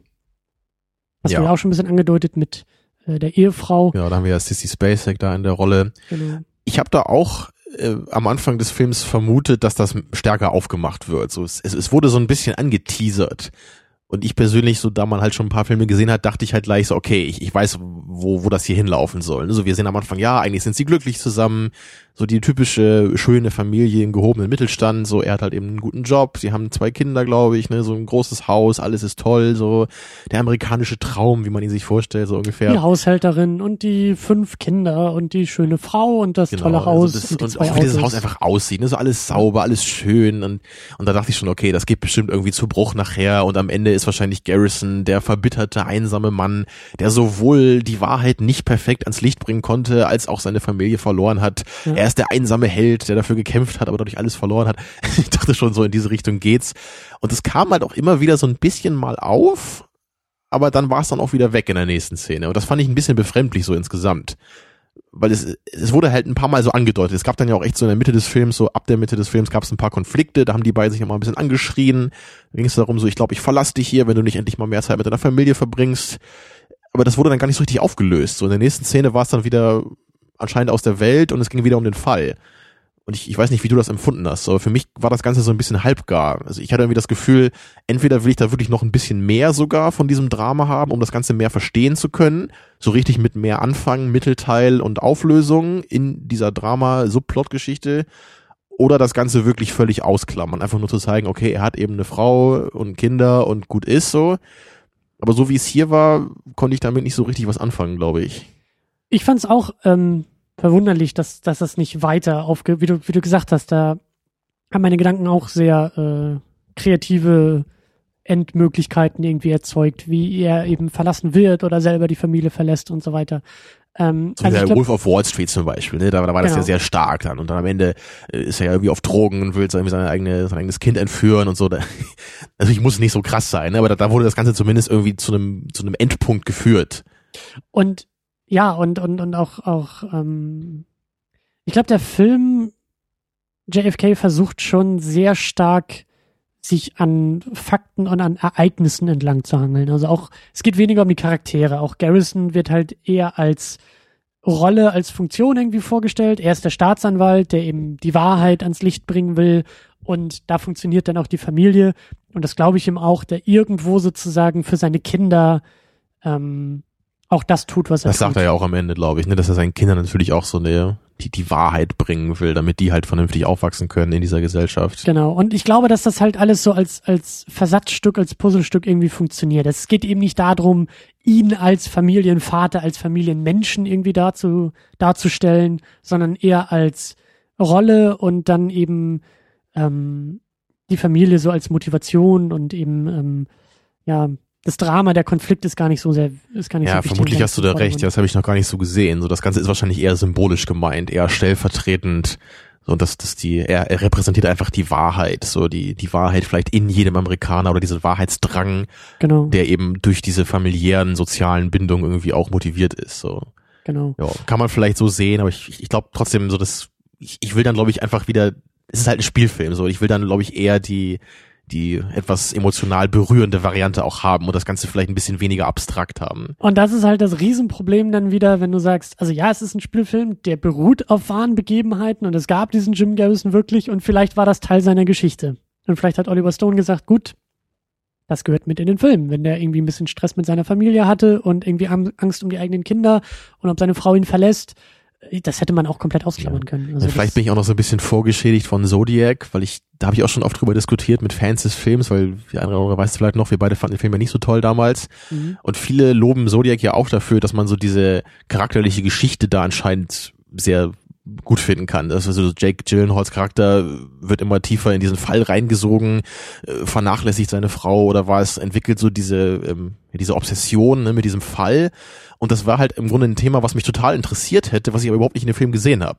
Weil ich, weiß ich, seine Frau da irgendwie, man hat irgendwie gesehen, wie er einmal mit ihr essen geht und danach sind die verheiratet. So, das ist, also wenn, wenn der Film halt so wenig dafür macht, dann fühle ich da halt einen Scheiß. So, dann, dann muss der Film halt mehr machen, dann bin ich halt voll dabei. Es interessiert mich auch. Mhm. Und vielleicht habe ich das hier so wieder so ein bisschen so die Erwartung einfach gehabt, weil man es am Anfang dann sieht und dann dachte ich, hey, vielleicht entwickelt sich da ja ein gutes Familiendrama auch äh, dann simultan zu dieser Politgeschichte noch mit. Ja, und ich dachte auch, dass irgendwie die, die Familien irgendwie mehr gespiegelt werden, sozusagen. Dass irgendwie die Familie Kennedy und seine Familie irgendwie mehr, also nicht, dass die auf einmal zusammen Kaffee trinken, aber dass da irgendwie so diese Parallelen irgendwie aufgemacht werden. Das, weil da gab es eben so einen Moment, wo, wo irgendwie bei der Kennedy-Beerdigung irgendwie ähm, eines der Kinder irgendwie da diesen Militärsalut irgendwie macht und in dem Moment sieht Garrison das im Fernsehen und umarmt seinen eigenen Jungen irgendwie nochmal enger und ich weiß nicht, das war für mich so ein filmisches Zeichen von, okay, soll das jetzt irgendwie was widerspiegeln? Weißt du, dem einen Jungen fehlt der Vater und dem anderen Jungen, der hat irgendwie noch den Vater, aber beide Väter sind für irgendwie das große Ganze, für die großen Werte irgendwie im Dienst und deshalb gibt es da irgendwie noch Konflikte. Ähm, ja, aber ich glaube schon, dass du das eben ganz gut auf den Punkt gebracht hast. Ich denke, ich denke, das ist einfach nur diese recht minimalistische Symbolik, die dabei kommen soll. Ein bisschen mehr Motivation für diesen Wahrheitsdrang von Garrison. Ja. Und ich glaube, viel mehr sollte das einfach nicht sein. Ich hätte es mir einfach nur trotzdem gewünscht, so. Ja, klar. Und äh, du hast natürlich dieses wunderbar schmalzige äh, finale Bild im Gerichtssaal. Ja, ja. Die Verhandlung ist verloren, die Familie und die Wahrheit, die sind aber gewonnen. Also das. Und als einsamer Kämpfer in den Horizont spazieren gehend, wie im Western. Ja, ja, das, ne? also da, da sieht man das schon wieder, das sehr amerikanische im Film. Und das, das, das Knuffige oder Irre bei dem Film ist ja irgendwie auch, dass er ja eigentlich irgendwie sehr nationalkritisch ist, aber das trotzdem auf eine nationalistische Weise macht also er, er kritisiert ja so diese Verschwörung, die mögliche Verschwörung, aber trotzdem nicht so als, als, als linker Politiker oder als Anarchist oder so, sondern ja immer noch als, als nationaler, wahrheitsgläubiger Amerikaner, ne? Ja, und durchaus das, patriotisch, aber genau. eben äh, das, das, das suggeriert ja gerade auch dieses letzte Bild, ne? Da, da, wie die beiden da aus diesem Gerichtssaal kommen, oder ist ja echt so dieser, also so dieser, dieser, dieser ganz warme Flur da. Also die Sonne scheint so durchs Fenster und die kleine Familie geht so weiter in die äh, hoffnungsvolle Zukunft oder so. Ja, das, ja. das war halt schon sehr spalzig und, und auch vorher natürlich diese Rede. Die war schon ganz gut natürlich. Ich mochte auch, wie als wirklich nochmal diese beiden Lösungswege so parallel so richtig nochmal entwickelt wurden. So wie er eben diese Rede hält, das alles nochmal erklärt, wie die, wie die ganzen Auflösungsmöglichkeiten sind aber dann, wenn es dann von dem Fall ein bisschen weggeht danach und dann so eher diese amerikanische Patriotismuskeule rausgeholt wird und ich, dachte halt schon, jetzt muss er nur noch heulen und hat er sofort auch gemacht. Und ja. das, ähm, ich, ich weiß nicht, ob da Amerikaner vielleicht einen, einen ehrlicheren Nerv für haben und sowas echt toll finden. Also ich, ich finde es halt einfach ein bisschen schleimig und will das irgendwie nicht so gerne sehen. Also ich äh, bin kein Amerikaner, aber ich fand das auch toll. Also ich fand das auch, ich fand das filmisch. Das war, so funktionieren Filme. Also Filme müssen das auch irgendwie so reißerisch und so, gerade wie du gesagt hast, dieser Monolog, dieses Plädoyer, was er hält, das ist, da sitzt wirklich jeder Satz. Das ist eine reine Inszenierung innerhalb der Inszenierung. Das ist eine Inszenierung im Film. Auf einmal wird der Gerichtssaal zur Bühne, seine, seine, die Jury wird zum Publikum und auch der, der Richter wird zum Publikum und seine Angestellten sind die Schauspieler, wo er dann ja sozusagen diese magische Kugel irgendwie nach, nachstellt und damit dann ja sein Plädoyer unterstützen will. Finde ich super. Also, also von der Inszenierung her finde ich das, das ist Hollywood. Das geht nicht ja. besser und das geht nicht, nicht, hm. äh, auch nicht schleimiger und auch nicht schmieriger. Also dieses so funktionieren Filme, da störe ich mich so ein bisschen dran, weil man kann das halt auch ganz anders machen. Man, man muss das halt nicht auf diese extreme Art machen, so auf diese sehr manipulative Art. Ja Aber auch. nicht, wenn du über amerikanische Geschichte sprichst. Ja. Hollywood also Hollywood-Film, Hollywood-Kino ist eine amerikanische Erfindung. Und wenn wir über amerikanische Präsidentschaftsattentate sprechen in einem Hollywood-Film, dann erwarte ich aber auch, dann zieh's durch. Hm. Also dann darf, darf man mir da ja nicht irgendwie mit, mit, weiß ich nicht, deutscher Miefigkeit kommen und irgendwie eine Gerichtsverhandlung wie im Tatort irgendwie nachstellen, weil dann, das, das funktioniert nicht. Das bricht in meinen Augen so ich meine, bei, bei, mir ist das halt so, ich, ich weiß ja auch, dass das in Hollywood oft so gemacht wird, aber ich bin dann, glaube ich, nicht so der Typ wie du vielleicht, der das dann irgendwie erwartet und, und das irgendwie auch gut findet, sondern ich bin eher der Typ, der das halt jedes einzelne Mal kritisiert und mich jedes einzelne Mal daran stört. ist vielleicht auch nicht gerade die beste Möglichkeit, um mit so einem Film glücklich zu werden. Aber ich bleib da irgendwie aufrichtig zu mir selber. Und ich, ich persönlich bin einfach kein Amerika-Fan, also wirklich in keiner Weise und ich mag einfach keine Filme, die so exzessiv diesen amerikanischen Patriotismus so zelebrieren. Aber das bist denn du. Ja, aber. Du kannst einem Film in meinen Augen nicht vorwerfen, dass er patriotisch ist, wenn es um amerikanische hm. Geschichte geht. Also das ist halt schwierig. Der aus Amerika kommt. Ich weiß nicht, man, man kann halt, ich meine, mit, mit deutscher und, Geschichte gehen wir auch nicht so um. Und, ja, weil wir Deutschen uns Patriotismus auch nicht erlauben können aufgrund der eigenen Geschichte, was auch völlig legitim ist. Das meine ich ja, ja gerade. Wenn jetzt, stell dir vor, das, das ist genau das, was ich meine. Stell Die dir Erbsünde. Vor, stell dir vor, Hollywood würde den Mauerfall verfilmen wollen. Und das Ganze auf diese patriotische, aber im deutschen Kontext. Die Deutschen, die großen Patrioten und das schleimig, schmierig, Hollywood-esk nachstellen würde, würde ich auch sagen, das funktioniert doch nicht. Wenn es um deutsche Geschichte geht, dann kannst du nicht mit Hollywood-Mitteln das erzählen. Das geht nicht. Da musst du deutsche Mittel, da musst du deutsche Erzählweisen, hm. deutsche Inszenierungsweisen. Aber das, das, das finde ich halt komisch, so zu argumentieren, weil mit der Argumentation musst du ja eigentlich auch irgendeinen so Nazi-Propagandafilm halt loben als, ja, das ist ja total, macht ja total Sinn und ist ja total gut im nein, Sinne nein. des totalitären Regimes, so. Nein, nein, nein, nein. Es geht mir, es geht mir um, um, um, um die Bildsprache, um die Filmsprache, die benutzt wird. Und wenn die sich auf ein, ein Inhalt bezieht, der sozusagen aus dieser Bildsprache auch kommt oder, oder aus, aus, aus der gleichen Ecke. Das ist zum Beispiel auch das Problem, ähm, was ich mittlerweile auch eher mit so Filmen wie Last Samurai habe. Das ist ein, ein, ein Kapitel der japanischen Geschichte, der aber in amerikanischer Erzählweise uns dargebracht wird. Da habe ich das Gefühl, das geht irgendwie nicht. Das muss sich, das muss sich doch stilistisch schon irgendwie japanischen ähm, Erzählstrukturen und, und kulturellen Erzählungsmöglichkeiten auch, auch bedienen. Das ist das, was ich meine. Wenn die Amerikaner ihre eigene Geschichte verfilmen, kann ich sagen, ja, das ist patriotisch, ja, das ist schmalzig, aber es macht irgendwo in meinen Augen mehr Sinn, als wenn die Amerikaner so deutsche Geschichte verfilmen oder japanische Geschichte verfilmen oder, äh, weiß ich nicht, britische Geschichte oder russische Geschichte. Das passt dann inhaltlich irgendwie mhm. nicht mehr so ganz. Genauso also, andersrum. Das ist auch immer mein Problem, wenn versuchen, wenn deutsche Filmemacher versuchen, deutsche ähm, Ereignisse, historische Ereignisse so amerikanisch rüberzubringen. Dann sage ich auch immer, ach komm, das muss doch jetzt nicht sein. Weil die Amis können es einfach besser als wir. Lassen wir hm. das, machen wir das so, wie wir das irgendwie können. Also wir haben ja das schon in, in anderen philosophischen Kontexten über das Thema diskutiert, ja außerhalb des Podcasts. Und du weißt ja, ich bin. Das ist wieder was anderes. Nee. Doch, doch, doch. Es geht nur um die Stilistik. Ja, aber du sagst halt um immer, die, um du sagst halt immer so, die, die Amerikaner können das halt so machen und können ihre Geschichte so verfilmen und ich, ich sehe das halt einfach nicht so. Ich, ich finde, das kann man so nicht sagen. Man kann nicht einfach alle Amerikaner zusammenfassen und sagen, das sind alles Patrioten. So ist, nein, nein, nein, das und, tue ich doch gar nicht. Das amerikanische genau das, Kino ist patriotisch. Das amerikanische Hollywood-Kino. Ja, aber das finde ich halt auch mit nicht. Seinen 100 Jahren Geschichte genau so, wie es in JFK auch gemacht wird. Das ist formal konsequent. Das, das reiht sich in die eigene weiß, Geschichte. Du, du kannst halt sagen, ein. es ist konsequent und ich würde sagen, es stagniert halt und parodiert sich irgendwann selber. Also du kannst halt nicht 100 Jahre lang immer das Gleiche machen. Das ist doch super langweilig und das, das ist doch kein Fortschritt. Das ist doch kein, ist doch keine Qualität, wenn du halt sagst, okay, wir haben halt irgendwie in den 20ern mal angefangen, so Filme zu machen und deswegen müssen wir immer und immer wieder in jeden Film irgendeine so pro-amerikanische Botschaft am Ende noch reinstecken. Das, das finde ich einfach nicht äh, konsequent so zu argumentieren. Ich finde auch, dass du, das ist auch schon wieder ein Kategorienfehler, wenn du sagst pro-amerikanische Botschaft. Ich meine nur die Inszenierung. Ich meine nur die Form. Und wenn die Form sich in Hollywood-Tradition einreiht, und was ist Hollywood-Tradition, wenn nicht schleimig, Happy End, patriotisch, schmierig, all das, was dieser letzte Shot in JFK macht, würde ich sagen, ist formal gesehen trifft das, trifft das die Checkliste komplett. So muss weißt ein Hollywood-Film Wenn, wenn Hollywood-Filme alle so wären, würde ich mir halt niemals wieder irgendeinen davon angucken. Weißt du, wenn, wenn das halt die einzige Checkliste wäre, die diese Filme hätten. Also heutzutage habe ich eher das Gefühl, dass diese Probleme, dass das immer noch so Rudimente sind von früher, die man einfach nicht ablegen kann und dass deswegen die Filme dadurch kaputt gehen.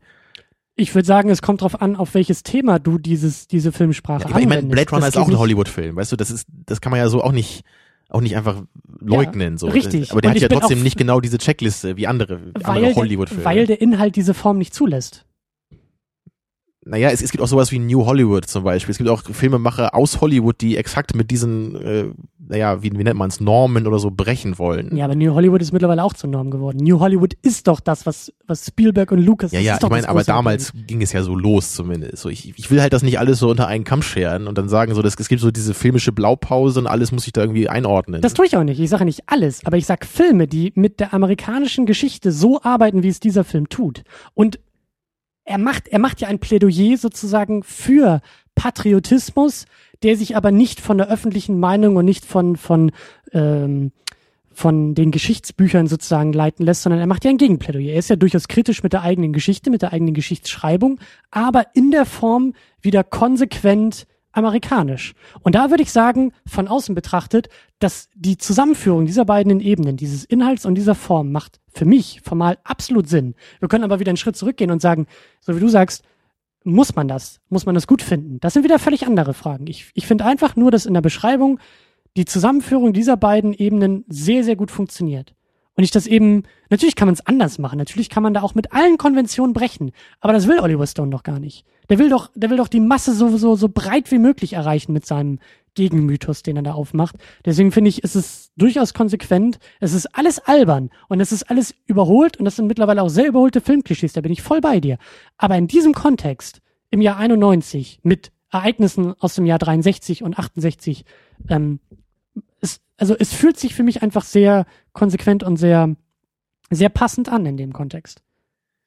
Ja, ich, ich glaube, ich müsste mir unsere eigene Episode nochmal genau anhören, um dich da genau zu verstehen, was du da wirklich meinst. So, ich, ich, ich weiß nicht, ob ich dich ganz perfekt verstanden habe, deswegen. Aber naja, also ich, für mich geht, glaube ich, irgendwie so dieses Thema und die Art und Weise, wie man das rüberbringt, das hat für mich, glaube ich, keinen so notwendigen Zusammenhang. Oder auch, ich, ich habe nicht das Gefühl, dass das deswegen besser oder schlechter passt jetzt. Weil mir halt, glaube ich, immer so, eine, so ein Umgang mit so einem Thema nicht so gefällt. Ob das jetzt irgendwie japanische Geschichte ist oder amerikanische. Ich glaube, du, du machst da einen größeren Unterschied dazwischen, was ich jetzt nicht so machen würde. Mich stört einfach das immer. glaube ich, so, so eine, so eine Art am Ende so, so einen Film dann rüberzubringen. Und mich in den richtigen Kontexten halt nicht. Und das ist, glaube ich, tatsächlich der Unterschied. Weißt du, ähm, sagt dir der Begriff Baby Boomers was?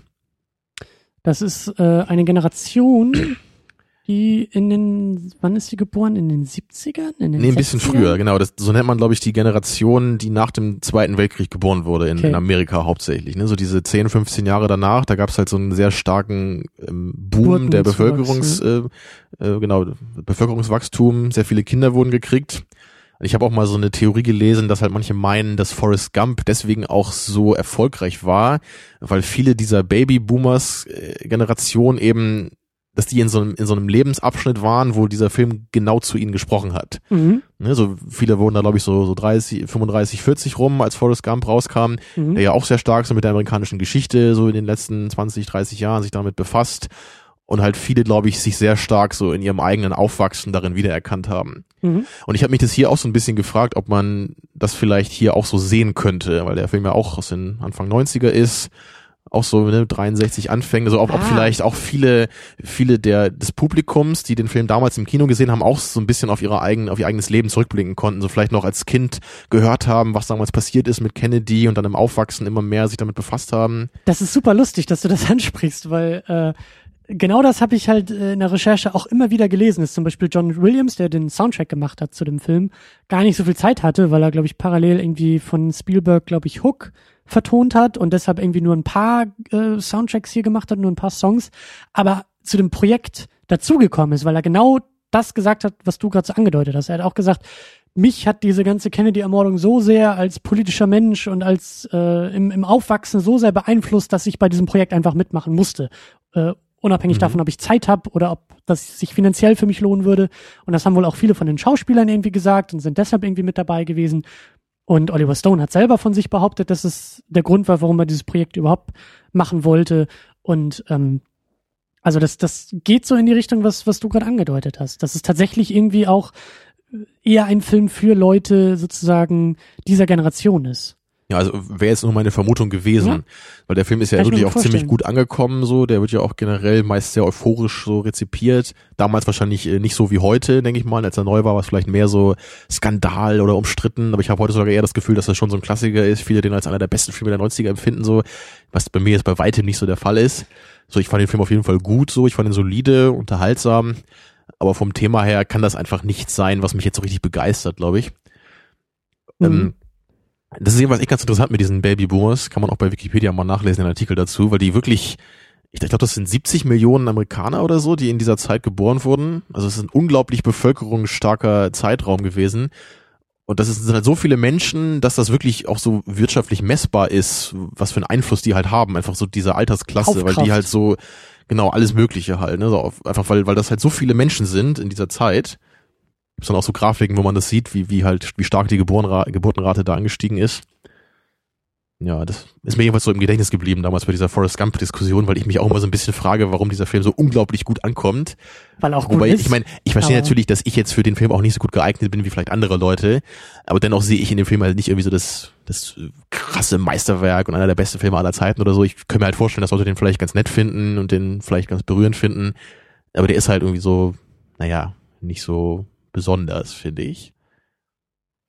Aber ich meine, ich grinse und schweige und äh, ähm, äh, gebe den Ball ans Publikum weiter. Wenn stark genug in den Kommentaren gefordert wird, dann könnte es sein, dass wir den vielleicht oh irgendwie noch mal Gott, nee, dazwischen komm, quetschen. ich will nicht immer nur Quatsch gucken.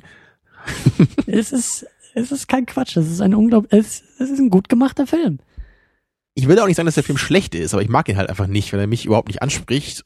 Es ist so ähnlich wie Shawshank Redemption auch. So ist, den mag ich zwar noch lieber, aber da, da verstehe ich halt auch nicht so ganz, warum den halt alle so unglaublich abfeiern. So, obwohl ich halt verstehe, klar, es ist ein Drama, es, hat sehr melodramatische Elemente, die mich jetzt nicht so ansprechen. Aber ich, ich, mir fehlt da irgendwie so das, das, das klassische filmische Merkmal, so wie beim Paten vielleicht, wo ich jetzt auch nicht sage, den feiere ich total ab, was einer meiner Lieblingsfilme, aber ich sehe da irgendwie, okay, ich verstehe da irgendwie, was da den Klassiker ausmacht beim Paten, ja, und bei Forrest Gump irgendwie nicht so. Naja, aber das ist eine andere Geschichte. Das ist tatsächlich eine andere Diskussion, ja. Ja, kriegen wir den Bogen wieder zurück auf äh, JFK. Ähm, wir waren, glaube ich, bei dieser Gerichtsverhandlung am Ende irgendwie angekommen und haben auch so diesen amerikanischen Patriotismus, glaube ich, erstmal so eingeklammert und so abgelegt, in die Schublade, nach hinten geschoben und äh, machen die Schublade ganz schnell wieder zu, damit sie nicht rausspringt und gehen weiter in der Diskussion.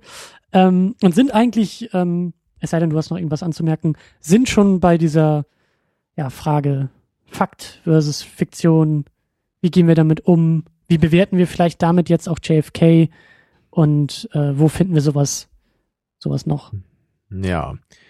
Ja, der Doku-Vergleich ist eben immer der naheliegendste, ne? Und, und das, das reißerische Moment erwarte ich irgendwie in der Doku nicht. Und da stört es mich so. Und da, da meine ich ja eben diese Michael Moore-Dinger, ne, so, also das, Ja, ich denke ja. halt immer wirklich an, an Bowling for Columbine, was ich halt schon interessant fand, weil da ja auch ein paar Fakten so erklärt wurden. Natürlich auch immer mit Vorsicht zu be behandeln so, aber ich weiß halt immer noch, dass am, am am Ende von Bowling for Columbine, da geht ja Michael Moore irgendwie mit diesem mit diesem Bild von diesem erschossenen Mädchen irgendwie zu Charlton Hestons Haus und, und klingelt da irgendwie und dann, dann stellt er halt dieses, dieses Bild so mit so einem traurigen Gesicht irgendwie vor Charlton Hestons Tür, weil der ja irgendwie gerade offensichtlicherweise nicht ein Interview geben möchte mit diesem völlig reißerischen, aufgebrachten Michael Moore an eine für Charlton Heston total unfaire Situation. Ne? Das ist so dieses, das hat irgendwie keinen Informationsgehalt, das ist halt nur manipulativ. Und es hat halt nichts mit der Waffendebatte zu tun, dass halt ein Mädchen erschossen wurde. So, und da, da bin ich halt nicht im Doku-Modus mehr. Da, da verstehe ich halt nicht, was das soll, ne? nur um das Mhm. mal so zu sagen. Dann hatten wir zum Beispiel Indie Game The Movie, ne? das erwähnen wir immer so, wenn es um Dokus geht.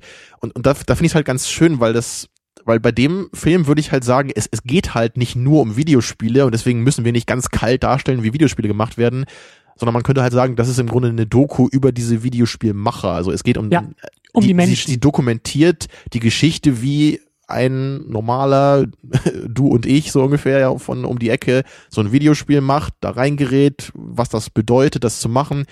Es ist halt mindestens genauso viel eine persönliche Geschichte und eine Dokumentation über eine persönliche Entwicklung dieses Menschen Ja. als um das Videospiel selber. Ja. Und das fand ich da eben sehr gut, dass das halt Sinn macht dann.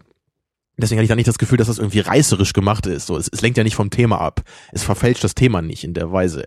Aber bei so größeren politischen Themen, ne, wie eben, wenn es um Waffengesetze geht oder ums Gesundheitssystem oder um 9-11 so, da, da will ich sowas irgendwie nicht haben. Da, da, da finde ich es ja auch okay, wenn man auch das anhand von persönlichen Geschichten vielleicht ein bisschen entwickelt und da die mit einstreut. Aber ich will das halt nicht darauf fokussiert haben die ganze Zeit. Ich will trotzdem noch die, die politische Ebene haben, die objektive Ebene und die, ich will die Fakten haben. Ich will nicht die ganze Zeit weinende Menschen sehen, so, ja. Das, das Problem bei solchen Sachen, bei solchen Fällen, auch bei Dokumentationen, ist ja, ähm, wie, wie agiert die filmemachende Person? Bei Indie Game The Movie sehen wir die Filmemacher kein einziges Mal.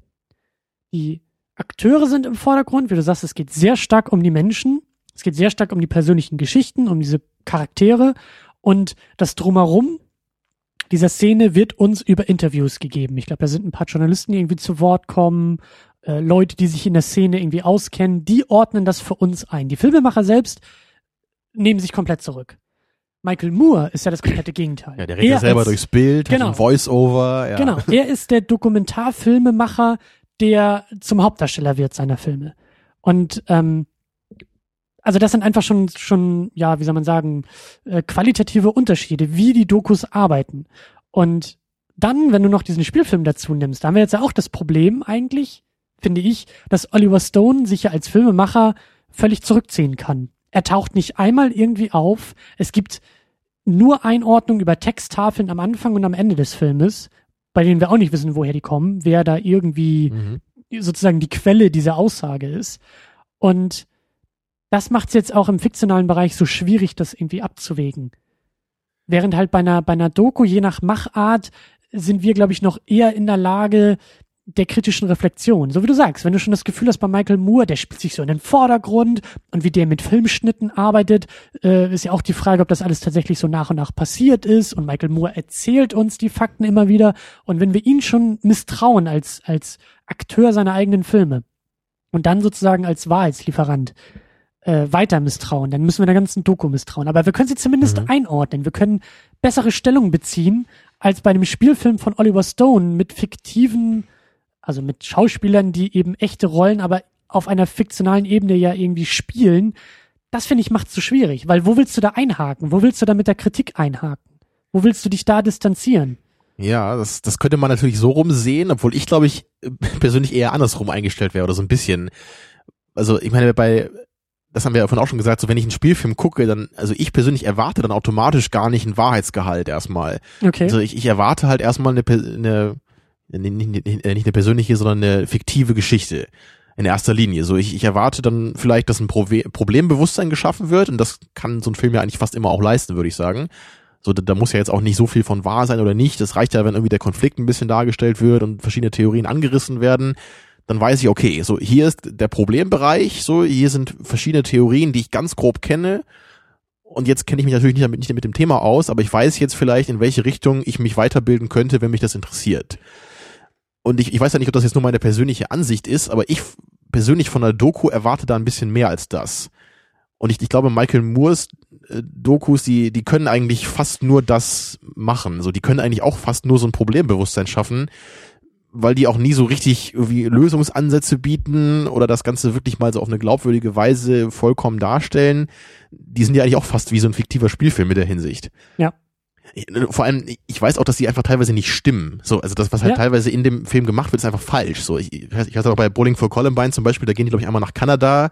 Sie gehen da durch die Straßen, sie klopfen da an die Türen, machen die Türen auf und sehen, hey, die sind ja alle überhaupt nicht abgeschlossen hier, ne? Was ist denn das für ein Land, wo keiner irgendwie Angst hat, dass der Nachbar bei ihm ins Haus einbricht und alle erschießt oder so? Und in dem Film sieht man halt wirklich ausschließlich Türen, die halt nicht abgeschlossen sind in Kanada, ja. Und es ist halt vermutlich irgendwie so, was ich auch mal gelesen habe, dann, dass wahrscheinlich irgendwie 30 Prozent der Türen vielleicht nicht abgeschlossen sind. So. Ja, und die 30 Prozent sind im Film. Genau. genau, aber es wird halt nicht so dargestellt. Es wird einfach dargestellt, als wäre halt jede einzelne Tür nicht abgeschlossen in Kanada. Also, also als ein Beispiel von vielen. So. Und das ist einfach was, das gefällt mir nicht.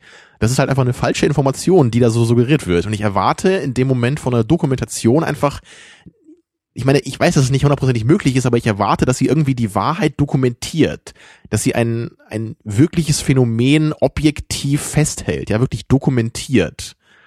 So, ich, ich weiß eben auch nicht, ob ich da vielleicht zu stark so in diese objektive Richtung gehen möchte bei einer Doku, aber irgendwie habe ich das Gefühl, so dass das bedeutet das eigentlich. Das ist für mich so, wenn ich die Tagesschau gucke, dann erwarte ich halt eigentlich auch, dass das alles wirklich recherchiert ist und stimmt, was mir da gesagt wird. Richtig, Tagesschau ist ein schönes Beispiel, aber ähm, das ist halt das Problem. Also dieser Idealismus, den du hast, der ist ja völlig legitim, aber auch bei der Tagesschau hast du ja schon das Problem, dass die, wenn du Wetter und irgendwie Sport abziehst, hat sie, glaube ich, zwölf Minuten oder so Sendezeit, elf Minuten für Nachrichten. Die Dinge, die sie dort schildert, möchte man meinen, sind gut recherchiert und entsprechen der Wahrheit. Aber sie erzeugt ja auch schon wieder einen Kontext von, das sind die wichtigen Dinge, die in der Welt passiert sind. Und ja. wie viele Dinge landen nicht in der Tagesschau, obwohl sie nicht weniger wichtig sind. Und ich meine, klar, das, ist halt wirklich ein, das ist ein wichtiges Problem so, aber das, das ist halt in gewisser Weise auch einfach ein unvermeidliches Problem. So, man, man kann es vielleicht ein bisschen besser machen, als es in manchen Dokus gemacht wird aber da kann man, glaube ich, einfach nicht hundertprozentige Perfektion erwarten. Ja. Aber wenn mir in der Doku was gezeigt wird, dann will ich halt trotzdem, dass alles, was mir da gesagt wird, einfach stimmt. Ja. So, und das, das kann man halt schon erwarten, finde ich dann. Ne? Wenn jetzt in der Tagesschau gesagt wird, heute war eine Demonstration mit 100.000 Leuten, dann erwarte ich, dass das stimmt und nicht, dass es nur 10.000 Leute waren. So. Ja. Das wäre halt ein bisschen äh, schrecklich, Gut, wenn aber das dann, so hast wäre. du, ne? dann hast du irgendwie die Schätzung der Organisatoren, die sagen, es waren 100.000, dann sagt die Polizei, nee, es waren nur 30.000. Das war ein gutes Äh, Beispiel, ne? weil genau da kannst du natürlich keine perfekte Information geben. Aber es gibt ja trotzdem viele Nachrichten, ist jetzt ein Flugzeug abgestürzt, ja oder nein, so. Ja, und, und äh, ich sage ja, dieser Idealismus, und das ist, wie gesagt, auch Doku-Filmtheorie, ist, ist, den sollte man nicht komplett ablegen, nur weil man ihn nicht komplett erreichen kann. Und das krasse Gegenteil ist eben jemand wie Moore, der, glaube ich, nicht mal ansatzweise diesem Idealismus irgendwie auch nur verfällt, sondern der ja wirklich sagt, ich mache hier meine Version der, der Geschehnisse und ich bin hier im Mittelpunkt und mein, mein Blickfeld ist sozusagen das, was ich, was mich auch interessiert. Und ähm, Ich meine, das kann ja. Ja. auch interessant sein, so, aber das es ist Aber, irgendwie ja. befremdlich, wenn man das als Doku bekommt, irgendwie. Es ist irgendwie merkwürdig, so. Ich weiß auch nicht. ja, Ich, ich glaube, wenn ich das jetzt irgendwie als, als YouTube-Clip-Sammlung oder so sehen würde, könnte ich es eher noch irgendwie eher noch was mit anfangen, auch wenn es genau das gleiche wäre, als jetzt wirklich so, ich überlege mir, gucke ich heute Abend eine Doku und dann sehe ich das. aber das ist halt dann auch wieder eine Frage des Mediums sozusagen, ne? Dokumentar. Und das vor allem auch des, des. Labels einfach. Ja. So label ich das Dokumentation, dann heißt es plötzlich was irgendwie was anderes. Aber es ist für mich wirklich so und so.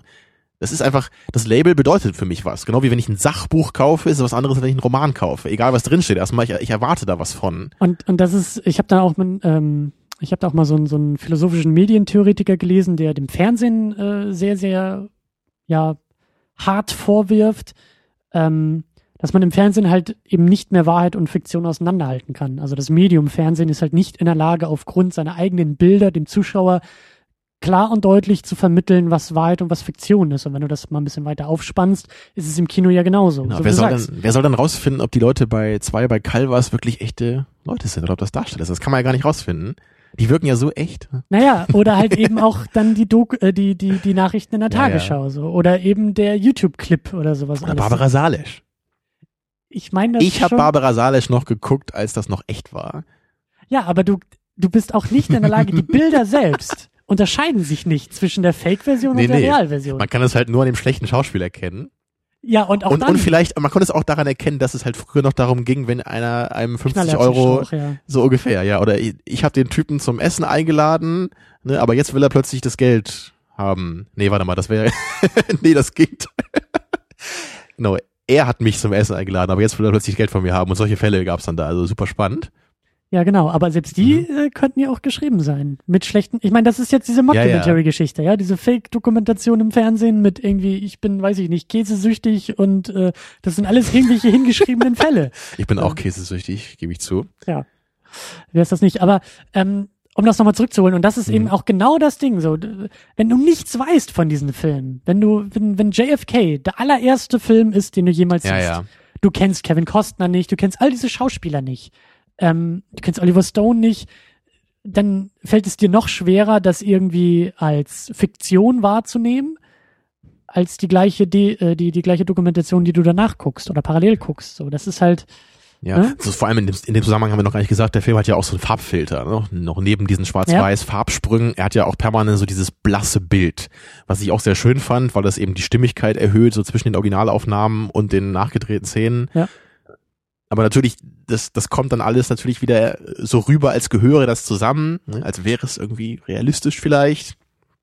Ist es natürlich nicht so. Da, da geht es natürlich immer darum, dass man selber weiß, was man da gerade sieht. Ja. Ja. Müsste man eigentlich wirklich so ein, da müsste vorher so Oliver Stone ins Bild treten, so vor Ja. dem Film und sagen so, hallo, ungebildeter Zuschauer. Oder du müsstest halt immer so Einblendungen unten haben, so Fußnoten, die eingeblendet werden. So, diese Szene basiert irgendwie auf den Diese Schäde ist Schwachsinn. so ungefähr. Achtung, Lüge. Ähm, Ich, ich weiß auch hier bei äh, The Insider, hast du da mal von gehört? Das ist auch so ein, Nee. auch so ein Film mit Al Pacino. Komisch, dass ich die alle kenne, oder wenn Al Pacino da mitspielt. Irre. komisch, dass ich die alle nicht kenne, wenn Al Ja. Pacino mitspielt. Ach so. Ja, Russell Crowe ist da auch dabei. Da geht's um, ich weiß jetzt, ob ich so eine, auch so ein Legal-Drama um so eine Zigarettenfirma und irgend so Typen, der irgend so schlimme Wahrheit da ans Licht bringen will. Irgendwie so war das, weiß ich auch gar nicht mehr so richtig. Ich weiß nur noch, dass es da halt auch darum ging, dass eben Russell Crowe ist dieser Typ, der, glaube ich, gearbeitet hat, diese Wahrheit ans Licht bringen will. Al Pacino ist der Reporter. Und dann natürlich in dem Film gibt's dann irgendwie Morddrohungen nachher und dass er halt total Angst bekommt, so und dann ganz dramatisch gemacht am Ende. Und dann steht plötzlich so dann da, so na, nach dem Film, so übrigens diese äh, Morddrohungen waren rein fiktional. Ja. So, ne? Das ist so, hm, okay, äh, das ist, das ist dann irgendwie schon wieder ein bisschen zu viel für mich. So, ich meine, ich weiß natürlich, dass nicht alles, was ich da sehe, genauso passiert ist. Aber dann haben wir wie, wie, bei, wie bei Argo, ne? Wie so am Ende ist dann die Ja. Verfolgungsjagd auf der Landebahn und in echt sind die einfach mit dem Flugzeug nach Hause geflogen. Ja. Das kommt mir dann einfach so ein bisschen blöd vor. Also ich habe das Gefühl, so, das ist nicht die Art und Weise, wie ich das dynamisch verpackt haben möchte, indem irgendwie auf stumpfe Weise so dramatische Elemente reingepackt werden. Dann halt lieber so wie Stone das macht, füge mehrere Charaktere zu einem zusammen, um das einfacher rüberzubringen. Sowas, das finde ich okay. Aber nicht so, hier machen wir noch die Actionsequenz, die gar nicht reingehört, oder hier kommen die Morddrohungen, die nie stattgefunden haben. Da komme ich mir so ein bisschen für nicht voll, äh, nicht vollgenommen vor. Ja, aber es ist halt irgendwie. Ich finde das aber trotzdem, also wir reden jetzt ja auch schon öfter über dieses Phänomen und, und wir werden auch keine Lösung finden, weil ich finde, da, es geht auch ein gewisser Reiz von dieser, von diesem Spannungsverhältnis aus. So ein Film wie eben JFK, da haben wir uns vorher nicht großartig eingelesen, wo wir doch dann auch während der Sichtung spekuliert haben, gibt's, gibt's diesen Garrison, gab's den wirklich? Oder ist der auch nur eine, eine, Mhm. ein fiktives Element und müssen wir damit jetzt die Ereignisse äh, anders irgendwie einordnen und solche Sachen, also es, ich will das nicht nur als dumpfes Marketing-Gelaber äh, irgendwie abtun, weil es hat schon Reiz, wenn du irgendwie einen Film guckst oder eine Geschichte liest, bei der es heißt, basiert auf einer wahren Geschichte oder so wie jetzt eben diese JFK-Ermordung, da weiß jeder, ja, das ist tatsächlich so passiert. Ähm, oder sagen wir mal so, JFK wurde ermordet, die Frage ist ja von wem. Und das, das naja, vielleicht lebt er auch mit Elvis und Hitler zusammen auf einer Insel irgendwo. oder auf dem Mond. Oh. Auch eine Theorie. Ähm, aber du weißt, was ich meine. Es ist doch schon irgendwie spannender, auch so einen Film wie Argo zu gucken und selber mitzurätseln. Gab es diesen Moment? Gab es diese Figur? Ja, vermutlich ist es bei? Argo wahrscheinlich, ist es halt so offensichtlich irgendwie, dass das halt so nicht passiert sein kann da. Naja, ne? gut. Das ist, Klar, also dann das ist wahrscheinlich nervig so, ne, wenn Das das, dann Ende so ja, deutlich aber- ist. aber ja, du weißt doch klar, auch vorher natürlich nicht, da hast Genau. du recht, ja. Ja, Ja. da geht's auch wieder darum, was will man da eher, will man da mitraten quasi, ja, wie bei einem Ja. Krimi, na? ist es wahr oder nicht? so X-Factor ist das hier, Ja. ne? So Jonathan Frakes erzählt dir eine Geschichte, du musst am Ende rausfinden, ob es wahr ist oder nicht. Und in Wirklichkeit gibt es äh, Jonathan Frakes Bart überhaupt nicht. Das ist die eigentliche Lüge. Ja, in der ersten Staffel von TNG hat er den noch nicht gehabt, ne? Und der, ich glaube, das, das war auch echt so, dass er irgendwie zufällig mal mit so einem Bart zum Dreh gekommen ist, den noch abrasieren wollte. Und dann meinte der Director von der Folge, hey, nee, das sieht super klasse aus, das lassen wir so. Und seitdem hat er dann den Bart gehabt bei TNG. Hm. Wieder was gelernt, Christian. Wieder ja? was gelernt. Kennst du auch die Geschichte, dass äh, er sich immer, ähm, also dass er immer so eine ganz bestimmte Art hat, wie er sich auf Stühle setzt? Dass er immer den einen, Nee. das eine Bein so um, um diese Lehne so rumschlingt? Musst du auch mal im Netz gucken. Da gibt's irgendwie so einen Supercut, glaube ich, auf YouTube oder so.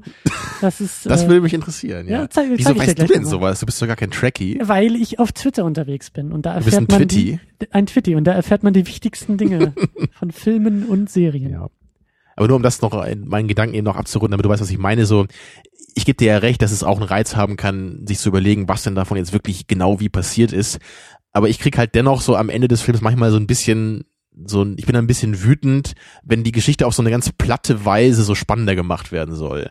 So, dann, dann denke ich irgendwie, wenn die Geschichte so langweilig ist, in Anführungsstrichen, dass ihr die gar nicht so halbwegs realistisch erzählen könnt, warum verfilmt ihr sie dann überhaupt? So, warum denkt ihr euch nicht selber eine bessere Geschichte aus? Naja gut, aber das ist jetzt ja hier auch das Problem. Gab es das Plädoyer tatsächlich so in dem, in dem reißerischen Zusammenhang oder war das vielleicht eher, hat er da vielleicht in Wirklichkeit schon Ja, resigniert? Es ist oder? halt eine fließende Grenze, so da. Da wird der eine vielleicht sagen, hey, das finde ich cool als fiktive Erweiterung der Story und der andere sagt vielleicht, das finde ich einfach dumm und das ist so weit von der Wahrheit entfernt, das sollte man ganz rauslassen. Ja.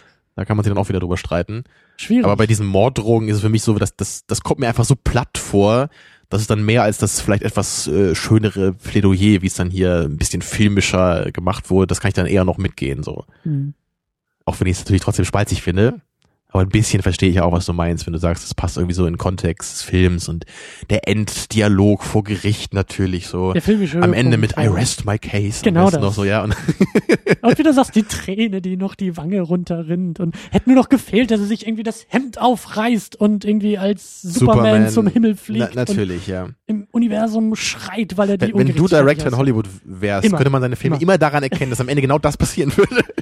Wieso am Ende? Das wird auch drei Minuten passieren.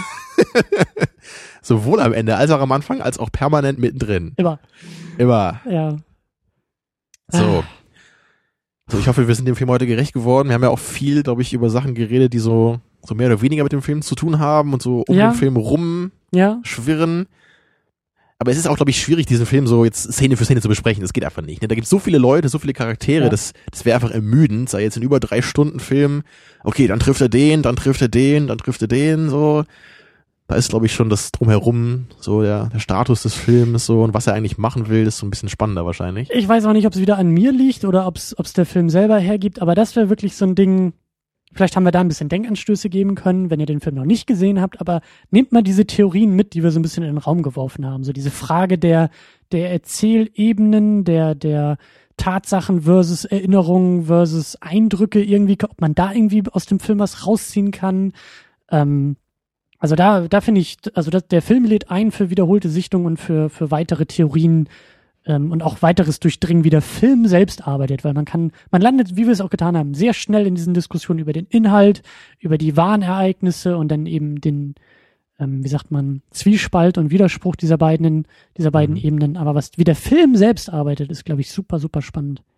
Ja, und ich, ich persönlich fand den Film eben gut, wie schon gesagt, so, der hat mir, hat mir gefallen auf jeden Fall. Aber irgendwie, es ist halt trotzdem nicht so ein Film, der mich einfach begeistern kann. Das, das geht irgendwie, glaube ich, nicht bei so einem Politfilm. So, das habe ich, Mhm. glaube ich, noch nie gehabt, dass mich da echt so ein Film so, so wirklich richtig reingezogen hat in die Materie. So, dafür ist mir das irgendwie trotzdem immer so ein bisschen zu trocken. So, weil es, ich meine, natürlich, ich will keine Action-Szene in dem Film sehen. Du willst doch, du willst Aber- den Faustkampf Naja, nee, ohne ich, im ich, Gericht ich würde, sein. ich würde eher Action-Szenen in einem anderen Film sehen wollen. So müsste man es halt sagen. Und ich, diese Materie gibt einfach nicht sowas her. So, die gibt halt nicht äh, das futuristische Setting her mit äh, der unglaublichen Bildsprache, ne, oder die dynamischen Action-Szenen.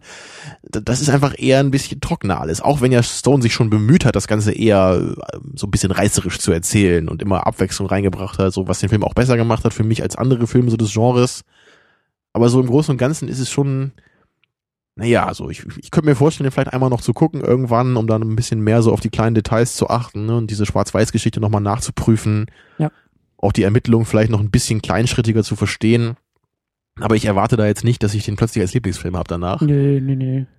Und Aber ich, ich meine, ich, ich dachte nur noch mal, weil ich ja wirklich, ich habe so ein paar Kritiken mir noch angeschaut und er hat ja auch wirklich auch ein enorm hohes Rating bei IMDb und so, wenn ich halt so höre, so bester Film der 90er, gut, das kannst du wahrscheinlich immer irgendwo lesen, bei jedem Film aus den 90ern. Aber wenn ich das so höre, so in Bezug auf so einen Film, ist so ähnlich wie bei Forrest Gump vielleicht. Ich kann es mir nicht so ganz vorstellen, wie jemand da eine Begeisterung für haben kann einfach. Ich kann mir vorstellen, dass man den mag, ja, dass man Ja, den auch aber- mehr mag als aber- ich, aber wo die Begeisterung herkommt, das sehe ich ja einfach nicht so. Aber da, da ist auch schon wieder die Frage, wer redet denn so über den Film? Höchstwahrscheinlich Amerikaner. Höchstwahrscheinlich Amerikaner, die ja. irgendwie, wie du sagst, ob es jetzt nur diese Babyboomer-Generation ist, aber die, die einen viel stärkeren Bezug dazu haben.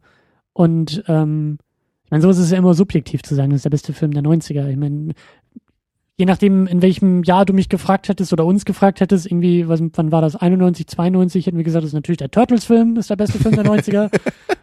weißt du, es ist so, das sage ich heute immer noch. ja, Was? Der Turtles-Film hat gegen äh, JFK verloren bei den Oscars fürs beste Drehbuch oder was? Das ist aber eine Unverschämtheit. beste Schauspiel, alles Beste. Ich weiß gar nicht, für welchen hat er denn eigentlich die Oscars gewonnen? Hat er zwei bekommen, glaube ich, ne, der Film? Auf jeden Fall. Und Drehbuch, oder was? Nee. Aber Editing würde ja Sinn machen. Ich, ich weiß das gerade gar nicht. Also ich glaube nicht in diesen wichtigen Kategorien. Ich glaube, Stone hat nichts bekommen, die Schauspieler haben nichts bekommen. Ähm, der Film auch nicht, aber der war ja auch, glaube ich, nominiert als bester Turtles hat Film. sicherlich für die vier besten Hauptdarsteller, die einen Oscar bekommen. Fünf. Weibliche und Achso, ich dachte Splinter meinst du noch. Splinter auch noch, ja klar. Ähm, ja gut, ähm, was wir gar nicht am Anfang erwähnt hatten, ähm, wir haben den Film ja zugeschickt bekommen. Ach ja, wir an stimmt. dieser Ja, vielen Stelle Dank danke. dafür, ja. Äh, hat sich gelohnt. Ich Hat hoffe, sich, derjenige ist noch dabei hier. ja, nee, nach der Diskussion glaube ich nicht mehr. Nee, nee, nee, glaube ich auch Überhaupt nicht. nicht nee. mehr. Ähm, aber es war schön. Es war echt mal wieder eine schön, schön ähm, andere Sache. Ja, ist natürlich auch ein Film, den will ich einfach mal gesehen haben, so als Filmfreund. So, der ist einfach relevant genug. So Ja. einfach so. Kevin Costner ist natürlich auch eine relevante Figur, so gerade in den 90ern. Die Figur Kevin Costner. Naja, der Schauspieler vielleicht eher. Ne? Tja, und Ja. klar, ich meine, Oliver Stone. Ist, Ich bin also echt es- gespannt. Also ich habe Bock, noch mehr Sachen von ihm zu gucken. ja, ich, ich glaube, ich, ich bin trotzdem nicht so so heiß drauf, jetzt diese anderen, so diesen nächsten Film zu gucken oder so. Ich glaube, ich würde eher noch mal versuchen, ja, sowas wie Natural Born Killers wäre halt cool. Ich weiß nicht, ob er sowas noch mal gemacht hat. So mehr, mehr satirisch, ne, mehr abgedreht. So, dann mache ich dieses Editing auch noch lieber. Also dann, Mhm. wenn der Film richtig abgeht dabei. Ja, muss ich noch mal so mich durch seine Filmografie durchwühlen. Ja. Naja. Das lohnt sich auf jeden Fall. Auf jeden Fall geht's nächste Woche auch genau weiter bei uns hier mit Klassikern aufholen oder, oder Aber mal so richtig. mal wieder. Aber mal so gucken. richtig. Eine Sache, die mir eigentlich schon, mehr, ja. schon, schon lange, lange am Herzen lag, dass wir mal so einen weiten Ja, Sprung das zurück müssen wir machen. auf jeden Fall auch mal machen. Wir, Ja. Wie wir ja schon oft gesagt haben, wir wollen das gesamte Medium Film abdecken natürlich. Ja. Nahezu alle Filme gucken, die relevant sind. Und deswegen werden wir nächste Woche. Nahezu alle Filme gucken. Moment mal, wann habe ich das dann unterschrieben? Das steht aber nicht im Kleingedruckten. Ja, ja, und deswegen werden wir nächste Woche mal was ganz anderes machen. Wir machen ein Stummfilm Double Feature. Ja, das Ja, heißt, wir werden zwei Stunden gehört. lang nichts sagen im Podcast. Oh, jetzt hast du mir den Witz weggenommen, Christian. Den wollte ich doch nächste Woche schon bringen. Kannst du noch mal, noch, noch mal bringen. Bis dahin habe ich ihn Ja, vergessen. Und Hoffen wir es, hoffen wir es. So, wir gucken außerdem auch einen Film, den ich sehr, sehr gerne mag und einen Film, den ich vermutlich nicht so gerne mögen werde. Aber ich bin Oder- gerne bereit, mich eines Gegenteils, des Gegenteils überzeugen zu lassen. Ein Film, den ich nicht so gerne noch mal gucken würde und ein Film, den ich endlich mal gesehen haben will. Naja, also der erste Film ist Metropolis. Ja, den habe ich schon mal gesehen. Den finde ich auch echt klasse. Der hat sicherlich ein paar Probleme auch so. Und der ist natürlich auch schon ein bisschen älter, ja. Aber der ist super. Ähm, also der ist wirklich Ja, das. der also, ist natürlich, das war ja damals, glaube ich, auch die teuerste Filmproduktion aller Zeiten Ja. und der größte Flop aller Zeiten. Ja. Und dann danach wurde, glaube ich, ich glaube, der Film ist ja über zwei Stunden lang, ich glaube so zwei Stunden zwanzig oder sowas in dem Cut, der jetzt erhalten ist, so der der neueste, restaurierteste Cut. Und damals gab es, glaube ich, irgendwie so eine anderthalbstündige Version, die im Kino lief, die völlig verhackstückt war. Ja. Und dann gab es zig verschiedene Versionen, die über die ganze Welt geschickt wurden und bis der Film ja sogar verloren ging dann. Und ich glaube 2010 ist er in irgendeinem argentinischen Filmstudio oder so wieder aufgetaucht, in Ja. irgendeinem Keller oder sowas, ja. Ja. Und so, oh, hier ist eine fast perfekt erhaltene Version von Metropolis. Hm. Und was haben wir hier? So, ja, nicht schlecht. ja. Oh, eine Originalversion von Star Wars aus dem Jahr. Ah, schmeiß weg. Ist das diese Version, wo Han zuerst schießt? Ah, die braucht doch keiner. Ja, genau. Ohne CGI-Dinosaurier? Genau. Äh, ja, aber ich glaube, in der Ursprungsfassung, lass mich überlegen, 27 oder wann kam der raus? Das sogar noch früher, oder? 22? Auf jeden Fall 20er. Also jetzt, auf jeden Fall 20er, ja, das weiß ich auch. Aber genaue Genau. Jahreszahl reichen wir nächste Woche nach. Genau. Ähm, Den habe ich sogar mal im Kino gesehen.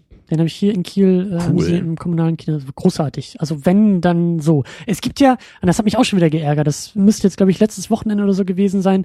Es gibt, glaube ich, einmal im Jahr in Kiel, dass sie den auch mit Live-Orchester Ja, zeigen. ich habe ich hab da Plakate gesehen, das hing hier in der Stadt, ja. Genau. Und Also ich hab gibt's bestimmt jedenfalls- noch in anderen Städten. Also wenn, dann unbedingt sowas mal machen. Ja, echt, ja ich habe die äh, Version von Arte, die mal, glaub, das war glaube ich auch die erste Ausstrahlung damals, habe ich im Fernsehen mal aufgenommen. mhm.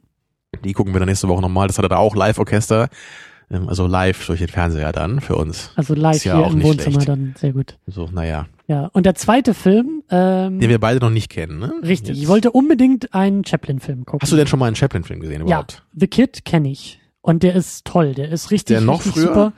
Ich glaube ja. Ich bin bei Chaplin jetzt echt nicht so bewandert.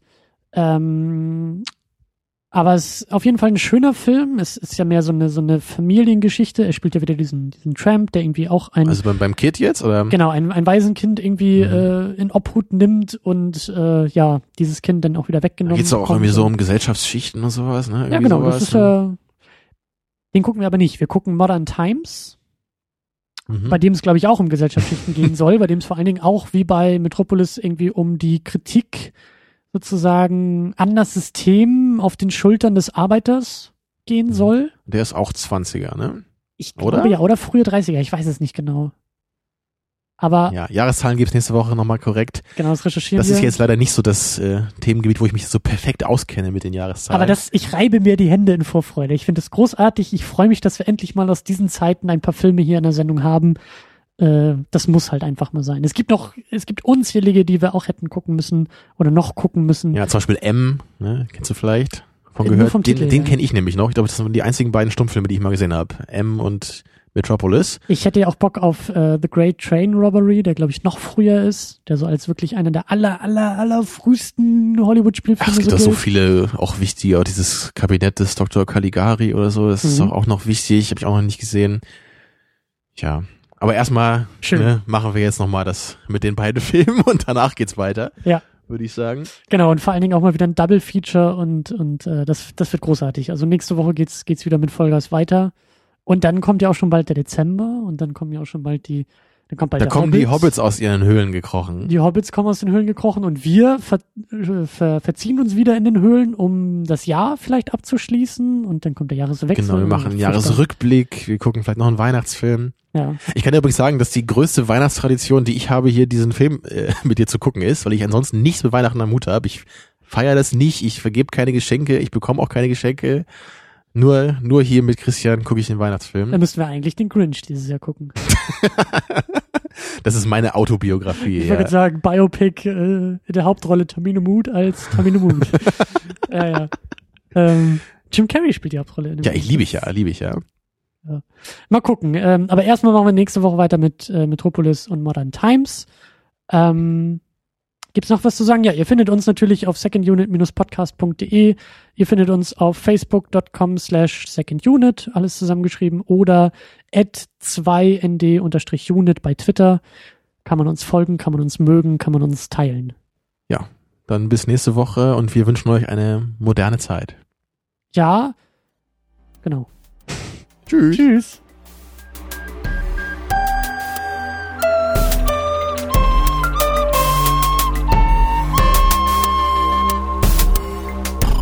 Second Unit. Second unit.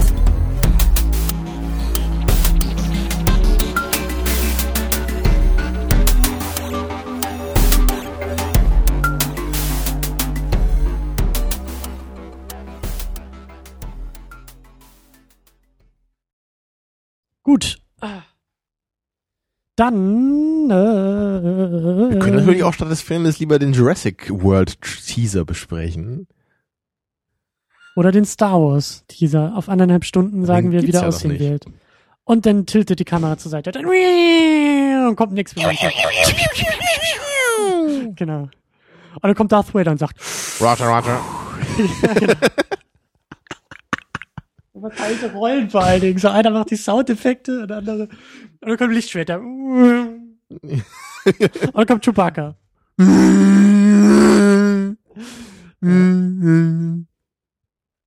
Der, wird immer besser. Ja, das ist schon echt.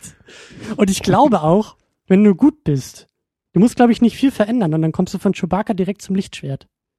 Hm. Ich glaube, die sind geräuschlich nicht so weit auseinander. Aber dieses Röhren von Chewbacca ist halt echt schwierig. Das ist vielleicht für Menschen gar nicht möglich zu machen. Du weißt schon, dass es irgendwie ein Hund und ein Ja, ja, Elefant deswegen, und ja. sonst was war. Also, äh,